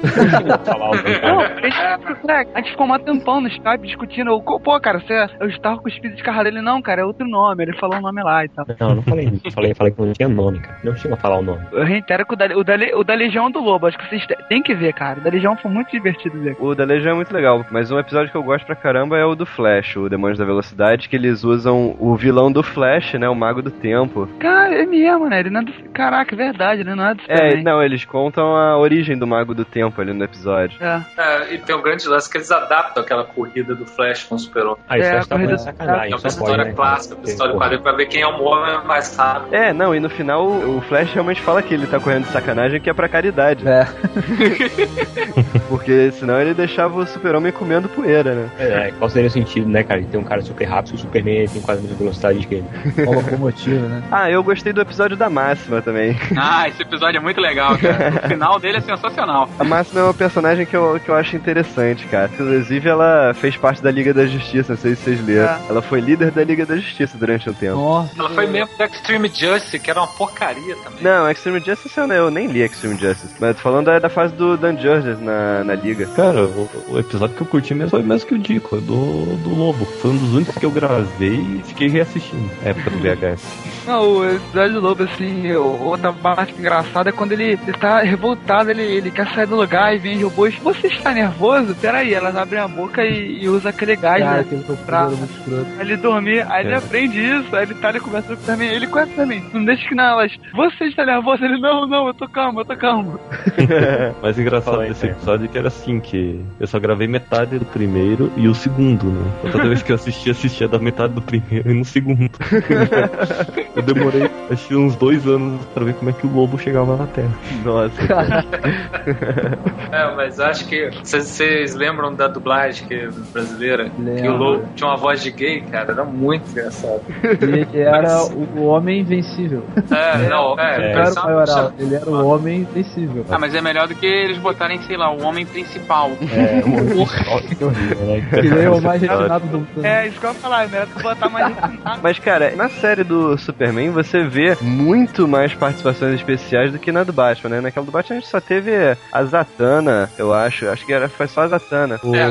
Não, o Etrigan veio depois, é na New Ah, Advent. tá. Mas na, na original acho que só a Zatanna. Agora, na, aqui no Superman você tem muita gente, cara. Tem o Flash, o Aquaman, o Lanterna Verde, o próprio Batman e Robin, o Senhor Destino. Vocês acham que eles já estavam com a ideia de criar um universo? Ou Na verdade, Vlad, o que rola é o seguinte: a Warner ela queria mostrar a liga, sabe? Ainda no desenho do Super. Só que o Bruce Timm falou: olha, se vocês forem fazer a liga, façam, mas façam sem mim. Porque é uma gama de personagens muito grande pra se trabalhar, não dá, e eu não quero fazer. Se vocês forem querer fazer, façam depois que eu sair. E aí eles ficaram meio que adiando, sabe? Mas ao mesmo tempo, o Alan Burnett ele queria muito fazer. Então ele foi começando a inserir esses personagens, mudou de ideia. Eu acho que a minha teoria explica isso mais fácil também, cara. No universo do Batman, você tem uma gama de personagens coadjuvantes muito mais interessantes e totalmente autocentrado. No universo do Super-Homem, você não tem esse potencial todo, então você tem que apelar para outras coisas. Tanto que eles apelam para os outros personagens do universo DC. O Super-Homem se relaciona com o universo DC. O universo do Batman não- se autocontém em Gotham City muito mais fácil. Até nos quadrinhos da DC assim, né, cara? Ah, Fica idêntico. É, até, foi, foi o que o Bruce Timm falou quando ele pensou no, no Brainiac, né, cara? Que a galeria de vilões do Batman é muito legal. Agora do Super, nem, nem todos são tão interessantes. É, na, na verdade, nos quadrinhos, que se você for olhar, só tem dois personagens que tem grandes galerias de vilões, que é o Batman e o Homem-Aranha. O resto É. são bem capengas É. as galerias. É, o resto é tudo bucha. É, o o Flash tem a galeria dele que funciona, sabe? Ah, mas... mas, mas é bucha, tudo bucha. É, não, mas os mas eles são legais por serem buchas. Esse- Isso funciona. É, Eles se assumem enquanto HQ faz piada sobre isso. Cara, tem um, tem um episódio que nenhum de vocês falou, mas que eu particularmente eu acho muito legal, que é o episódio que aparece o Mr. Mixplick. Aham. É isso? É, é, é maneiro esse episódio mesmo, eu gosto. Cara, esse episódio é muito, é muito legal, cara. Ele assim, ele tem um tom, ele tem um tom meio, meio cômico e é o episódio todo o Super-Homem arranjando um jeito de mandar o Mr. Explico de volta lá pra de quinta dimensão. É, mas é isso, né, cara? O- Os vilões do Super-Homem, cara. O Mito Explique, Bizarro, Homem Brinquedo. Cara, não dá, né? Não, o Mick explica mais do que Olha, nunca, né, cara? O Mick explica, ele apareceu, ele fazia merda até enquanto o Superman arranja o jeito dele falar o nome dele. Ô, cara, Cara, mas passa- tá esquecendo da, da galeria do, de- do Superman, cara. Tem Darkseid, O sabe? Savage Tem- é da galeria do Superman. Não, mas então, mas o Darkseid, Darkseid ele não é da galeria do Superman, ele é do universo É. DC, cara. Não, É. cara, é isso que é exatamente. Essa que é a grande coisa. Darkseid é da galeria de- do Superman, cara. Pô, tem o Apocalipse. Caraca. Cara, eu acho É. que não, cara. Eu acho que é não, mais, é mais real é mesmo. galeria, não. É, o Darkseid foi criado junto com o Quarto Mundo, separado do Super-Homem. Não, não, sim, mas o quarto mundo, tudo era relacionado com, o Jimmy- com as revistas de Jimmy Olsen do Super-Homem, cara. Ele sempre foi vilão do Superman. Assim, a gente O, o Superman aparece nas revistas do quarto mundo. A Intergang é totalmente relacionada com isso. Na, na verdade, na verdade, o que aconteceu foi o seguinte: o Darkseid ele era um, ele era um vilão cósmico que tinha sido criado pro quarto mundo. Só que a DC não aprovou o que o Jack Kirby queria fazer. Aí eles pensaram assim, pô, o que, que a gente vai fazer com esse personagem que é tão bacana, mas tão forte assim, e o que a gente vai fazer com ele? Aí botaram ele pra ser vilão do Super, que era o único cara que poderia bater ele de frente. E o Mogo. Ah, o Mogo, o Mogo é um Darkseid amarelo, cara. Ah, não, mas na, a reformulação do Não, mundo. Darkseid amarelo é o interessante. Mongul, Mongul Planeta. Mongul. Ah, é a mesma coisa, cara, pô. Não, Olha só, se você vê assim, né, eu acho que sempre é aquela questão de saber escrever. O Mongo, na mão do Alan Moore, tem uma das melhores histórias de todos os tempos, sabe? E o Mongo relacionado ao mundo bélico funciona muito bem. Ele, é, sabe, por mais que pareça o Darkseid, ele funciona autônomo, como autônomo. Mas eu acho que o gran, os, os, gran, os grandes vilões são esses que se falaram mesmo, cara. Do mesmo jeito que eu acho que no cinema passou da hora deles abandonarem. Assim, o Lex Luthor tem que aparecer como coadjuvante e botar o Brainiac como vilão, né? Exato. Porque botar o nego da Zona Fantasma de novo vai ser um saco de. Não, o que a gente esqueceu de comentar foi a, porrada final do Superman com o Darkseid no, no episódio da herança, cara. Aquela porrada é Não, a muito porrada maneira. deles é no episódio da Liga da É, cara. Ah, não, Também, olha aí. não. O, o, O o da mais Liga é legal, muito outro. legal pra mim, O o da mais Liga legal é nem é outro. porrada. É o que ele. Ah, da é É o que o É Darkseid o- fala é depois, pós, sabe? né? Ele fala, pô, aqui eu sou Deus. Uma parada assim, É. que por mais que É. você pode fazer tudo comigo, mas aqui eu sou Deus. E. Ele, ele entrega o Darkseid todo ferrado pros cidadãos de Apocalipse e eles vão e cuidam dele, sabe? É muito Ele vai naquela cara assim, ah, eu acabei com ele, agora vocês fazem o que vocês querem. Não, é, e essa parada, porque assim, ele, ele acaba com o Dark- Darkseid, ele pulou o Darkseid até o Darkseid, o Darkseid sangrar. O Darkseid não é qualquer um não, sabe? Cara, Ele eu acho tira- que capacete do Darkseid, cara, coisa É. que ninguém nunca, nunca tinha visto. Ele humilhou o Darkseid e ainda assim o pessoal lá foi cuidar dele, cara. É, mas se eu não estou enganado, isso tá em lendas também. Não, não seria surpresa, não. Mas eu acho É, chamado é. a luta da Liga da X Limite bem mais legal, cara. Não, é, Ah, é, mais. certo. Essa luta também é boa. Superman manda aquela, eu vivo no mundo de papelão, que eu tenho que me controlar É. o tempo todo. Ah, mas É, fica para outro dia. Mas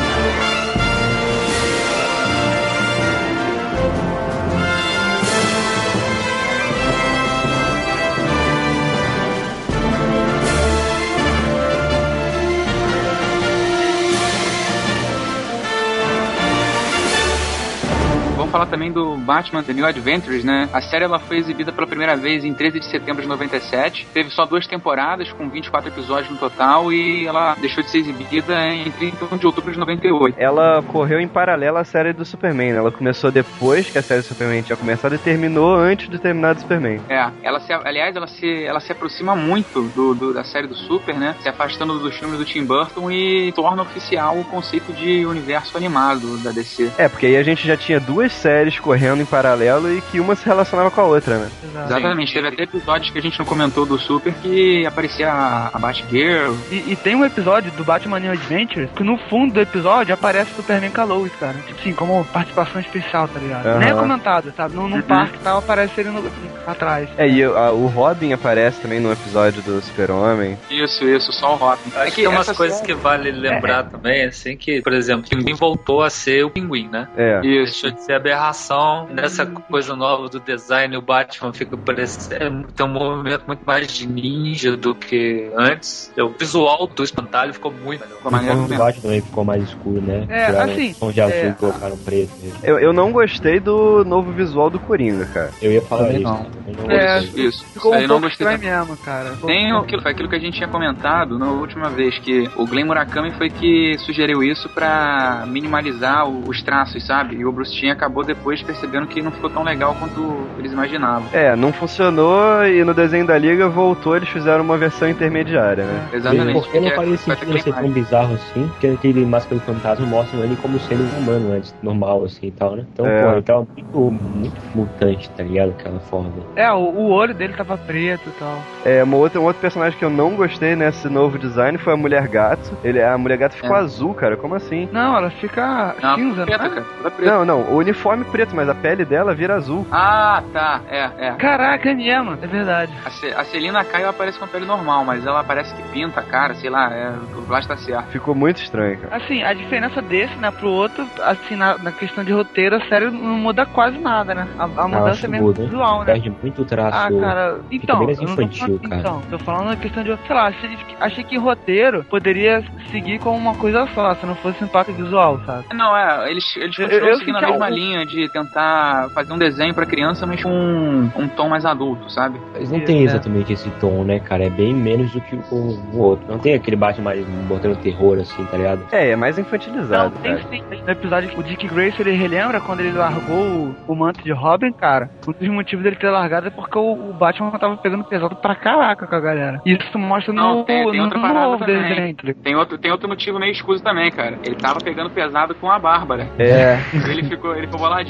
Não, ah, cara, que o eu, eu não entendi isso não, cara. É, não, não, o desenho não, não, não deixa isso claro, não. Assim, pelo que dá pra entender pelo desenho, foi a questão da identidade secreta, né? Da Bárbara. É, Não, não, tanto Não, é é- que naquela na animação que o Mistério do de Morcego, parece deixa deixa deixa meio implícito e quando o Bruce no Batman Beyond ele tá vendo lá é, os relacionamentos dele do passado, mostra uma foto dele abraçado com a Bárbara num iate, sabe? É, tem uma foto da Bárbara e depois tem, tem o É. dele do Bruce com a Bárbara. É, no Tem Futuro. um rancor entre os dois, né? Tem, tem uma coisa. Bem mal resolvido. Eu não, não vejo como rancor, não, cara. Eu vejo mais como um distanciamento mesmo, porque ele se afastou de todo mundo. Essa série, cara, ela focava mais um pouco no- nos personagens periféricos do Batverso do que propriamente no Batman mesmo. E como É. o João Sério falou mesmo, ele- eles adequaram um visual até um pouco mais sombrio para alguns personagens, que inclusive o Espantalho, como ele falou aí. Uma coisa que comprova esse esquema de que tá tirando um pouco o foco do Batman é o nome da série, né? Que em alguns lugares já foi conhecida também como Gotham Knights, né, cara? Deixou de ser Batman Exatamente. e, e virou os Cavaleiros de Gotham. E, e o Batman não é só o protagonista, o protagonista também é o Robin, o Asa Noturna e a Batgirl. Isso. Mas no É. aparece constantemente. Asa Noturna aparece pra caramba. É, parece, É. parece, Eu parece não gostei muito do design do Asa Noturna desse desenho, cara. É, eu que não tem nariz. gostei Gostei, muito, cara, eu gostei bastante. É, não, o do Asa eu gostei, cara. Eu achei que foi legal. Parece que não tem nariz. Ah. cara. A máscara é muito mal colocada. Ah, é, não, realmente, essa parada da máscara é meio estranha. Agora, uma coisa em relação ao design do Asa Noturna. Esse uniforme, ele foi adotado primeiro no desenho ou primeiro nos quadrinhos? Primeiro no desenho, que na época ele tava usando. O amarelo. Se eu não me engano, aquela, aquela roupa de amante latino. Aquela roupa, Nossa. aquela roupa escrota de Não, não, não, não, não tava não. Ele tava usando o, com detalhe amarelo, mas não era mais aquela gola verde ridícula, não. Ah, não? Não.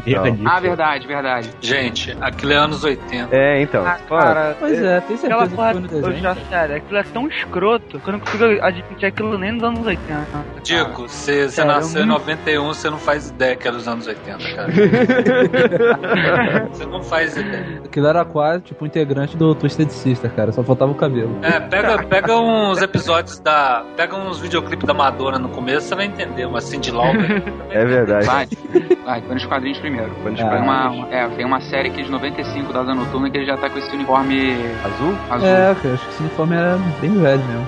Não, é, velho pô, entre aspas, né? Eu não lembrava desse uniforme ser tão velho, não, cara. Foi. Talvez tenha chegado aqui pra gente no Brasil mais tarde, né? Ah, é, é, é, tem razão. Síndrome da Abril, pô. É. Eu tô mal acostumado com ele porque quando eu conheci o personagem ele já usava essa, essa roupa, né? Se eu não tô enganado, a cronologia dos Novos Titãs era bem atrasada. Só continuando nesse lance do- dos uniformes, o uniforme do Robin, esse preto e vermelho, esse eu tenho certeza que foi primeiro no desenho e aí depois é Foi. que passou pros quadrinhos. Pô, Sim, os quadrinhos sim. foi recente, pô, a parada. Bem recente. É. Falando no Robin, é interessante notar que eles preferiram não, não citar o Jason Todd no, no universo. Segundo o Robin, não é o Jason, é o Tim, apesar dele ter alguns elementos do Jason, como ele ter vindo da rua, o pai dele ele é um biscateiro que acabou sendo morto por duas caras. É, mas ainda bem que eles não usaram o Jason. né? É. É, pois é, eu já ia fazer uma enquete. Alguém se importa com isso? Ah, É. ninguém se importa. Fez falta? Nenhuma. Nenhuma, cara. E tem um comentário, eu, eu fiquei puto quando depois que eu percebi isso. Que aqui no Brasil eles mantiveram a voz de quase todos os personagens da temporada anterior, mas eles esqueceram do Batman.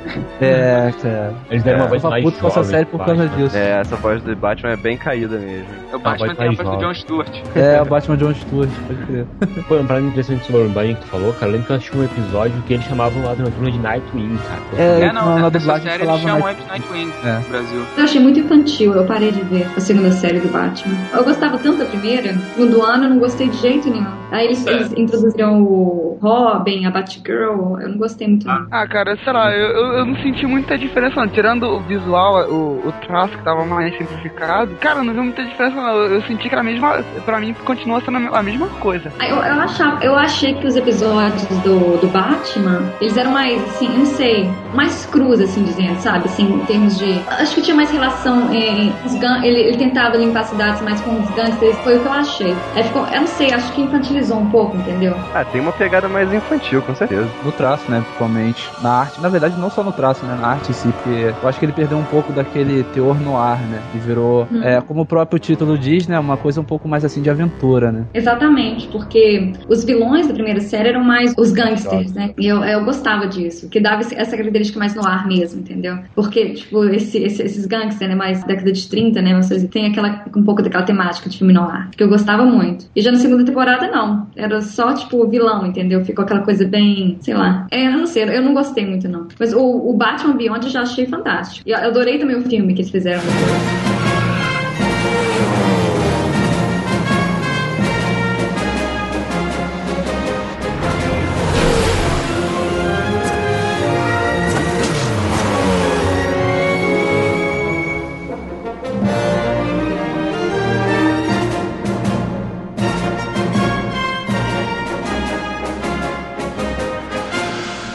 episódio que a gente vai falar vai ser o A Beira do Abismo, que é um dos episódios mais, mais pesados dessa temporada, que ele mostra a polícia perseguindo o Bruce pelo assassinato da, da Bárbara Gordon. E o episódio começa com o departamento todo da polícia de Gotham invadindo a mansão Wayne e já prendendo o Alfred, prendendo todo mundo, prendem o, o Dick. E, na verdade, a história passava de um sonho da, da Bárbara que tinha sido envenenada pela toxina dos fantasmas. Eu, eu tava vendo esse episódio, cara, eu não tava entendendo nada, cara. Eu, cara, o que tava acontecendo? O Batman tá coado, o, o comissário agora tá com raiva dele, como assim, cara? Porra, apesar de sinistro, mas é muito maneiro, cara. A Batgirl, quando ela morreu, eu já vi logo que, que era sonho, alguma parada assim, né? Mas, pô, sinistro, botar ela morrer mesmo. Eu pensei, ó, no primeiro momento, pensei de botar ela pra ficar paraplégica, mas aí não, resolveram matar ela mesmo. Ah, esse episódio, cara, ele é muito maneiro, mas ele é aquele episódio requentado, né? Aquele Um Sonho por Acaso. Isso, É. isso. É um remake, né? Eles só É, reaproveitaram. né? Outro episódio que vale a pena citar é o Velhas Feridas, que mostra por que, que o Dick abandonou o manto do Robin, né? Que foi o que o, o Dico até tinha falado. Não, já esse episódio, ele é muito maneiro, cara. Assim, acho que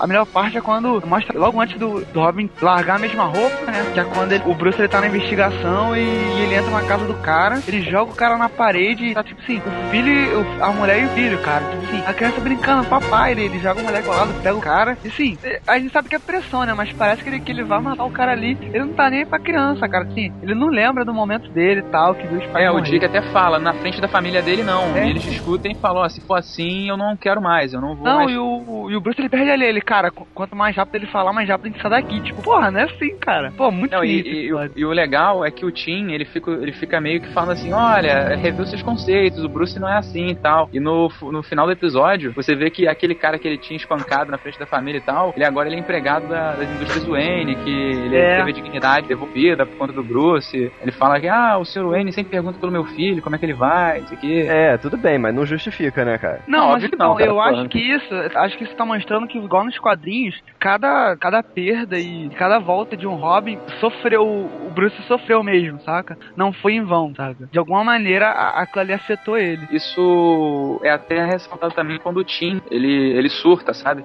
Sabe no, no Retorno do Coringa? Ah, ah, sei. Aham. Então, depois que o Tim ele sofre aquele problema, ele manda todo mundo, segundo o Tim, ele isola todo mundo. Ele não quer mais saber de Asa Noturno, não quer mais saber de Batgirl, não quer saber mais de Liga da Justiça, ele manda todo mundo pro cacete e fica agindo sozinho. Isso é maneiro. Pô, mas isso Tu é que- justificado, né, cara? E assim, Sim, é, sim. tu via o- logo antes, mais ou menos nessa mesma época que ele decidia aí do cara, que o, o Bruce, que a relação das duas tava meio saturada. Porque o Bruce tava muito escroto com ele. Tem uma hora que, pô, o dia- era, era o dia da formatura do Dick, tá ligado? Aí ele fala: Não, preciso da tua ajuda aqui na, na operação. Ele, cara, não tô num dia melhor pra sair. Ele, cara, a nossa profissão não tem horário, é uma parada dessa, saca? Aham. Aí Ele doido pra tirar um atraso com a Bárbara, né, cara? é, E porra, que agora. mal com a Bárbara lá e ele, porra, só sacaneando. E tem um outro momento também. Nesse momento mesmo, o, o Dick chega logo depois, ele, você tá atrasado. Ele, tipo, porra, uma babaca ele, cara. Foi, foi bom o Dick ter largado ele, uma mó escroto. Ah, cara, e esse episódio, ele é o que tem um- a maior carga dramática da série toda, cara, com certeza. Mas por que o Bruce perdeu essa parada Dark depois, cara? Acharam que tava pesado demais? Porque depois ele ficou bonzinho de novo, né, cara? Mas aí que tá, cara. Ele Mais tava ou menos, cara. Mais ou menos. Na liga ele tá muito dark, pô. É. Não, na Liga ele tá bem mais. Não, bem não, mais não. light Ele, com- só não, eles só não mostram, mas ele tá tão dark quanto. Tanto é que quando. Naquele episódio da Liga que ele vai e interroga o Deadshot lá. O, É, eu lembrei dele. agora também. É, que a Mulher Maravilha pergunta pra ele, pô, o que, que ele falou, o super-homem? Eu nem ousaria falar pra você.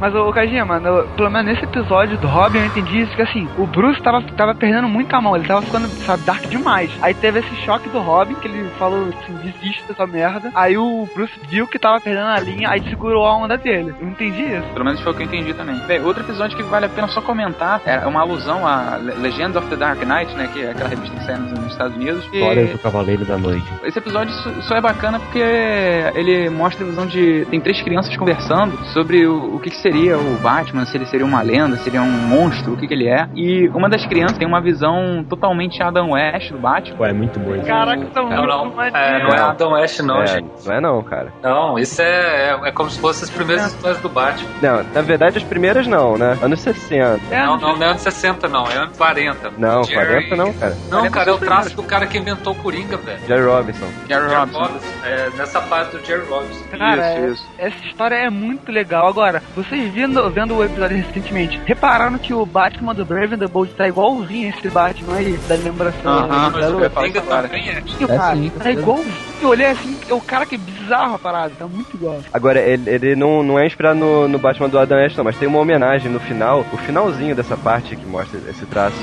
antigo, Batman e Robin terminam apertando as mãos exatamente igual na abertura do seriado do Adam West. Por isso que eu falei, cara. Vem isso logo na cabeça. É, e eu acho legal que assim, o, é, é muito legal, principalmente, tipo assim, pelas coisas inusitadas que acontecem nessa história, sabe? Que, assim, é muito coisa do Batman antigo, cara. Coisa que nessa Piano época nunca piano é, sei, tirando. Cara, que maneiro, cara. É, enquanto o menininho ele via o Batman como esse cara, a garota ela viu ele como o Batman do Cavaleiro das Trevas do Frank Miller, né, cara? Pô, e é, é uma é- alusão direta, né, cara? Muda o. Muda o... É, e ela se coloca no lugar da Ro- do Robin, né, da Robin. É, no, no- no- nos créditos, ela, ela é, o nome dela é Carrie, igual a. É, a pô, é a Robin do- Carrie. Não, sim, é a Carrie, mas uma- numa outra cronologia, num outro É. lugar. Vocês assistiram o DVD de animações, de curtas de animações do Batman que saiu na época do Batman Begins? Aham. Ah, assisti. Tem a mesma história lá, requentada. É verdade, é. Ah, verdade, verdade. Aquele Batman Gotham Knight, né? Cara, essa parte, pra mim, mostra que assim, eles podiam muito bem fazer uma adaptação do Cavaleiro das Trevas, né? Se eles quisessem, cara. Porque se você vê o, todo o visual, nos mínimos detalhes, tá, tá igualzinho. É, tá cara. idêntico, né, cara? Tá idêntico. Foi, é muito engraçado. Ah, sim, o claro. Batman- aí o Batman é um tanque de guerra, tá ligado? Se vocês pararem pra pensar, esse episódio, da maneira como ele foi feito, é praticamente um episódio piloto de tudo que o Bruce Timm fazendo pra descer agora, né? As produções verdade. direto pra DVD dele, né? Que é adaptações mais fiéis possível. Arco. E agora ele não tá mais trabalhando história, né? Não, ele não tá trabalhando série mais, né? Só trabalha direto pro DVD. Ah, melhor coisa É, que ele podia fazer. produção- Pô, muito bom mesmo. Ah, não, eu discordo completamente. É, a melhor coisa que ele podia fazer é terminar o- a última temporada da Liga da Justiça. É, continuar as séries dos heróis da DC. Cinco minutos de vantagem não é um bom final, cara. Pode crer. O último episódio que vale a pena a gente comentar aqui é o Louco Amor, que é a adaptação daquela série que ganhou o Eisner, que a gente tinha comentado. Mad Love, que o Bruce Timm e o Paul Dini fizeram, que conta a origem da Arlequina, que mostra o Coringa meio que seduzindo ela, né? Seduzindo no sentido de mostrar aquela coisa do psicopata, que o cara, é, todo mundo acha ele um lado coitadinho. não. É, não, e é legal que o, o Batman ele fala isso pra ela. Ah, qual foi a história que ele te contou? Que o pai dele abandonou ele? Ou foi aquela que disse que a mãe é problemática, não sei o quê? É. E ela fica assim, atônita, sabe? Pô, esse episódio é muito foda. Pô, cara, achei ele muito mais ou menos, cara. Eu acho que esses dois episódios que estão se referindo, que a gente se referiu agora, eles já valem a série toda, né? Fala Pô, o Mad Love também, cara. Pô, o Mad Love é muito certeza, bom, cara. Ele mexe muito com cara, o psicológico da. Arlequina, cara. A a versão dublada ela é boa, mas a versão original, você percebe, os atores eles interpretaram muito bem, cara. A mulher que faz a Arlequina, ela muda o timbre de voz quando ela tá Sam e quando ela tá Arlequina, Olha. sabe? É, é impressionante, cara. Parece outra pessoa. E quando o Batman dá aquela risada lá, cara, é Cara, não, assim, essa parte aí que o, o Batman tá preso e tal, esse finalzinho foi, foi bem legal, cara, assim, eu dei bastante risadas, mas assim, até antes disso, eu acho bem chato o episódio, caralho. Bem mais psicótico, né, cara? Que ela chega lá e diz, ah, eu queria matar o Batman. E dá uma porrada nela, joga ela pela janela e tal. É sinistro, né? Ele bota pum nela. Tem uma parada, cara, que ela, a, a Arlequina faz, cara, isso foi coisa do Bruce Timm, provavelmente, que ela chega assim, ah, você não quer dar uma volta na sua Harley? E aí fica assim, sobe em cima da mesa É, fica... né? Ela fica de quatro. Nossa. É. Por falar na Arlequina, cara, na primeira fase do desenho do Batman, a gente teve um episódio de que a Arlequina atuava junto com a Era Venenosa, mas nessa fase agora, direto, né? A Arlequina e a Era Venenosa, não é mais a Arlequina e Coringa, né? Voltando à sacanagem, né? Tem gente que acha que as duas têm alguma coisa mesmo, cara. Eu disse, né, cara? É, não. é. A Era Venenosa dessa série é verde, né? É verde. Não, é verde? É. É, ela é É. verde. Pô, no primeiro episódio do Batman não era verde ainda. A primeira série ela não era verde. Era ruim. E depois o Paul Dini levou essa parceria pros quadrinhos, né? Tanto que ele tá escrevendo agora Sereias de Gotham, que é exatamente isso. É, Nessa segunda é, fase do desenho do Batman aparece um vilão muito tosco, mas que eu gosto pra caramba, que é o Vagalume. O, o, o, É. Ah, que mas- isso? E aquele fazendeiro é pior, cara. Ah, aquele é. Vagalume, cara, achei legal ele, ele é tipo assim, o, o caçador aluguel dos grandes empresários, tá ligado? Pô, acho maneiro, cara, essa história. Uma coisa que, que eu esqueci de comentar, cara, no episódio que vai contando as histórias das lendas do, do Cavaleiro das Trevas, cara, eu acho legal porque assim, a gente, a gente vê o desenho e tá acostumado de ver o, o lado do, do Bruce, né, do Batman, das pessoas próximas a ele, tá ligado? Eu acho que o episódio é bom pra mostrar que nem todo mundo tem o, o contato próximo com o Batman a ponto de saber realmente o que ele é, sabe? Tanto que tem um moleque que ele cisma que ele é um, um pterodáctilo voador, tá ligado? Mesmo depois de terem sido salvos por ele, eles ficam com essa fantasia. Eu acho legal isso, sabe? Tem gente que, Uhum. que não conhece direito o Batman, mesmo sendo salvo, mesmo convivendo com ele, tá ligado?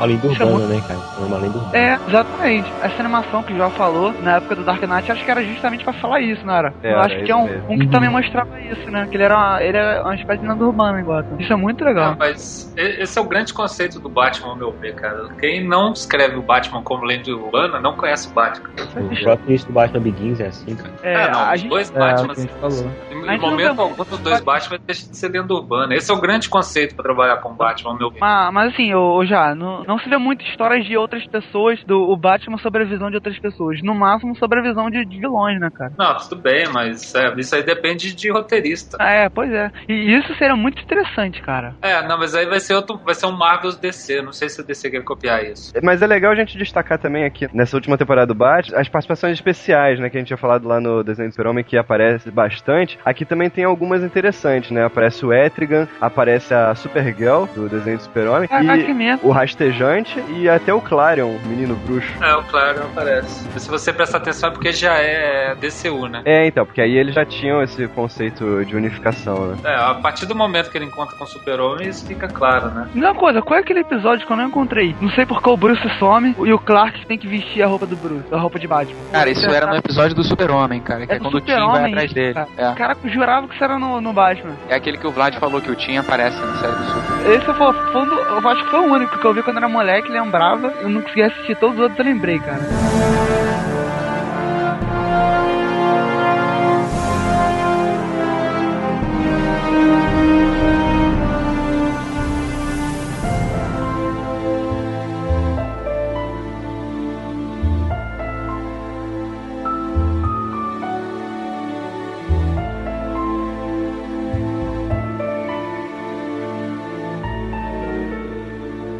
Então, a gente vai falar agora do Mistério da Mulher Morcego. Foi uma animação eh, realizada já direto a DVD. E ela foi feita depois que o desenho da Liga que já estava sendo feito. E aí ficou meio confuso, mas cronologicamente ela se encaixa antes do, do Batman entrar pra Liga, né? Ela é uma história inédita. Ela foi feita pro, pro universo desse animado mesmo, pelo Alan Burnett, se eu não estou enganado. A trama dela é muito simples, mas ao mesmo tempo a história não é, não é chata, sabe? Eh, Você fica assim Não, pensando, não mesmo. quem é, que, quem é que é a mulher morcego? É a cientistazinha? É a filha do mafioso? Porque todas elas têm um motivo. É a policial? Parada interessante desse longa é que tu fica pensando durante todo ele quem é a Batwoman, né? Essa é a graça dele. É, uma história de detetive mesmo, que o Bruce ele encontra evidências de que é uma mulher. Aí quando ele já tá quase certo de que Não, essa porque é mulher... uma mulher, é viu Batwoman, né? tinha tá dizendo o nome já. né? Evidência. Pô, vai que era um, vai que era um maluco viado. Não, cara, ah, cara, sei lá. Gotham tem vários caras, vários, vários bizarros. Eu usei artigo indefinido, cara. Ele tem, ele tem evidências de que é uma mulher. Aí ele vai, já quase, já tá quase certo de que é aquela mulher. E a Batwoman aparece e ao mesmo tempo ele vê aquela mulher e ele fica assim, porra, tem alguma coisa errada. Ele começa a investigar e encontra outra suspeita. E no final são todas elas ao mesmo tempo, sabe? Só que elas se revezavam. Caraca, maneiro. Eu acho que tá a solução. É, É. é, um- é uma história legalzinha, cara. É, tipo assim, não é, não é uma, nenhuma obra-prima e tal, mas até o final ele dá a entender isso, né? Que o final é super água com açúcar. É, agora, eles aproveitaram a mesma fórmula lá da Máscara do Fantasma, né? Você tem um, uma- um vigilante novo que ninguém sabe quem é e aí vai descobrindo ao longo da, da série, né? É, mas tem uma, tem uma diferença muito grande, cara, que o, o Máscara do Fantasma, ele termina mal pras duas partes, sabe? A Andrea perde a vida dela, teoricamente, né? Bruce perde o, o que possivelmente foi o único amor da vida dele e o Coringa supostamente morre até a próxima temporada. É. Todo mundo perde. Nesse aqui, a menina, o pai dela vai preso, mas ele vai ter custódia, vão ajudar ele. O ex-namorado, o namorado da menininha que tava preso é inocentado. A outra mulher consegue uma promoção em outro lugar. O Bruce termina indo embora com a menina bonitinha lá. Termina tudo finalzinho feliz, sabe? É, eu acho que é, reflete o que a série se tornou, né, cara? A série se tornou Sim, bem sim. mais leve do que no início. Perfeito, cara. É, mas eles vão pesar a mão de novo lá na frente no Batman Beyond, que é o próximo episódio do podcast. Exatamente. A New Adventures Batman, né? Eu acho que só, acho que um episódio que a gente não comentou que acho que vale assistida é o episódio que, que mostra o, como o Tim começou a se tornar Robin, tá ligado? Pô, eu vi hoje, é um episódio maneirinho, acho que vale dar uma assistida. Pecados do Pai. Algo assim. Não é aquele que, que mostra o pai dele sendo morto pelas duas caras, essa coisa toda? Na verdade, não aparece o pai dele sendo morto, né? O pai dele era. Ele, ele fez alguma parada, não lembro agora. Ele do- trabalhava com duas caras, É, ele, Eu, eu ele era te chamava de cara de caras. vômito. Eu, eu te chamava de cara de vômito. Ele trabalhava por duas caras, aí ele tem que fugir, ele fala pro moleque, ó, vou ter que fugir, tu se vira aí. Aí o escapão do das caras vão atrás lá, en- encontra o Tim e tal. E, mas, mas, assim, o pai dele morre assim, fugido já, sabe?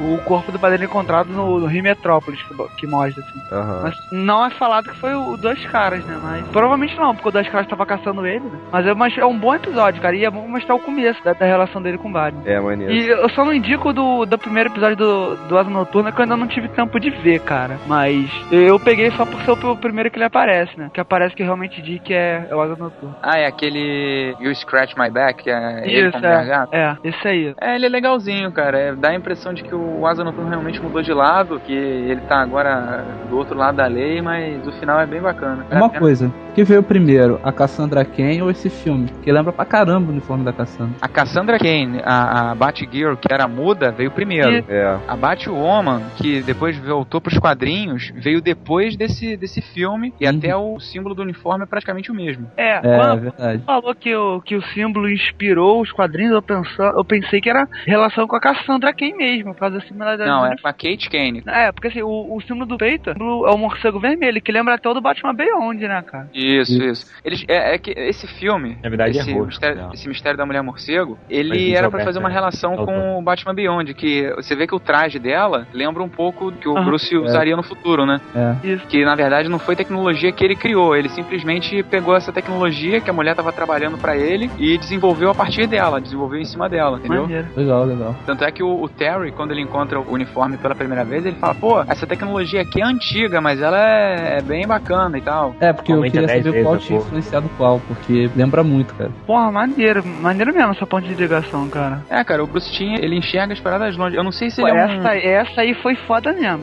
O cara mandou bem. É, Então esse Comic Pod fica por aqui. A gente volta semana que vem nesse mesmo bate-horário e nesse mesmo bate-canal pra falar sobre Batman do futuro e Super choque!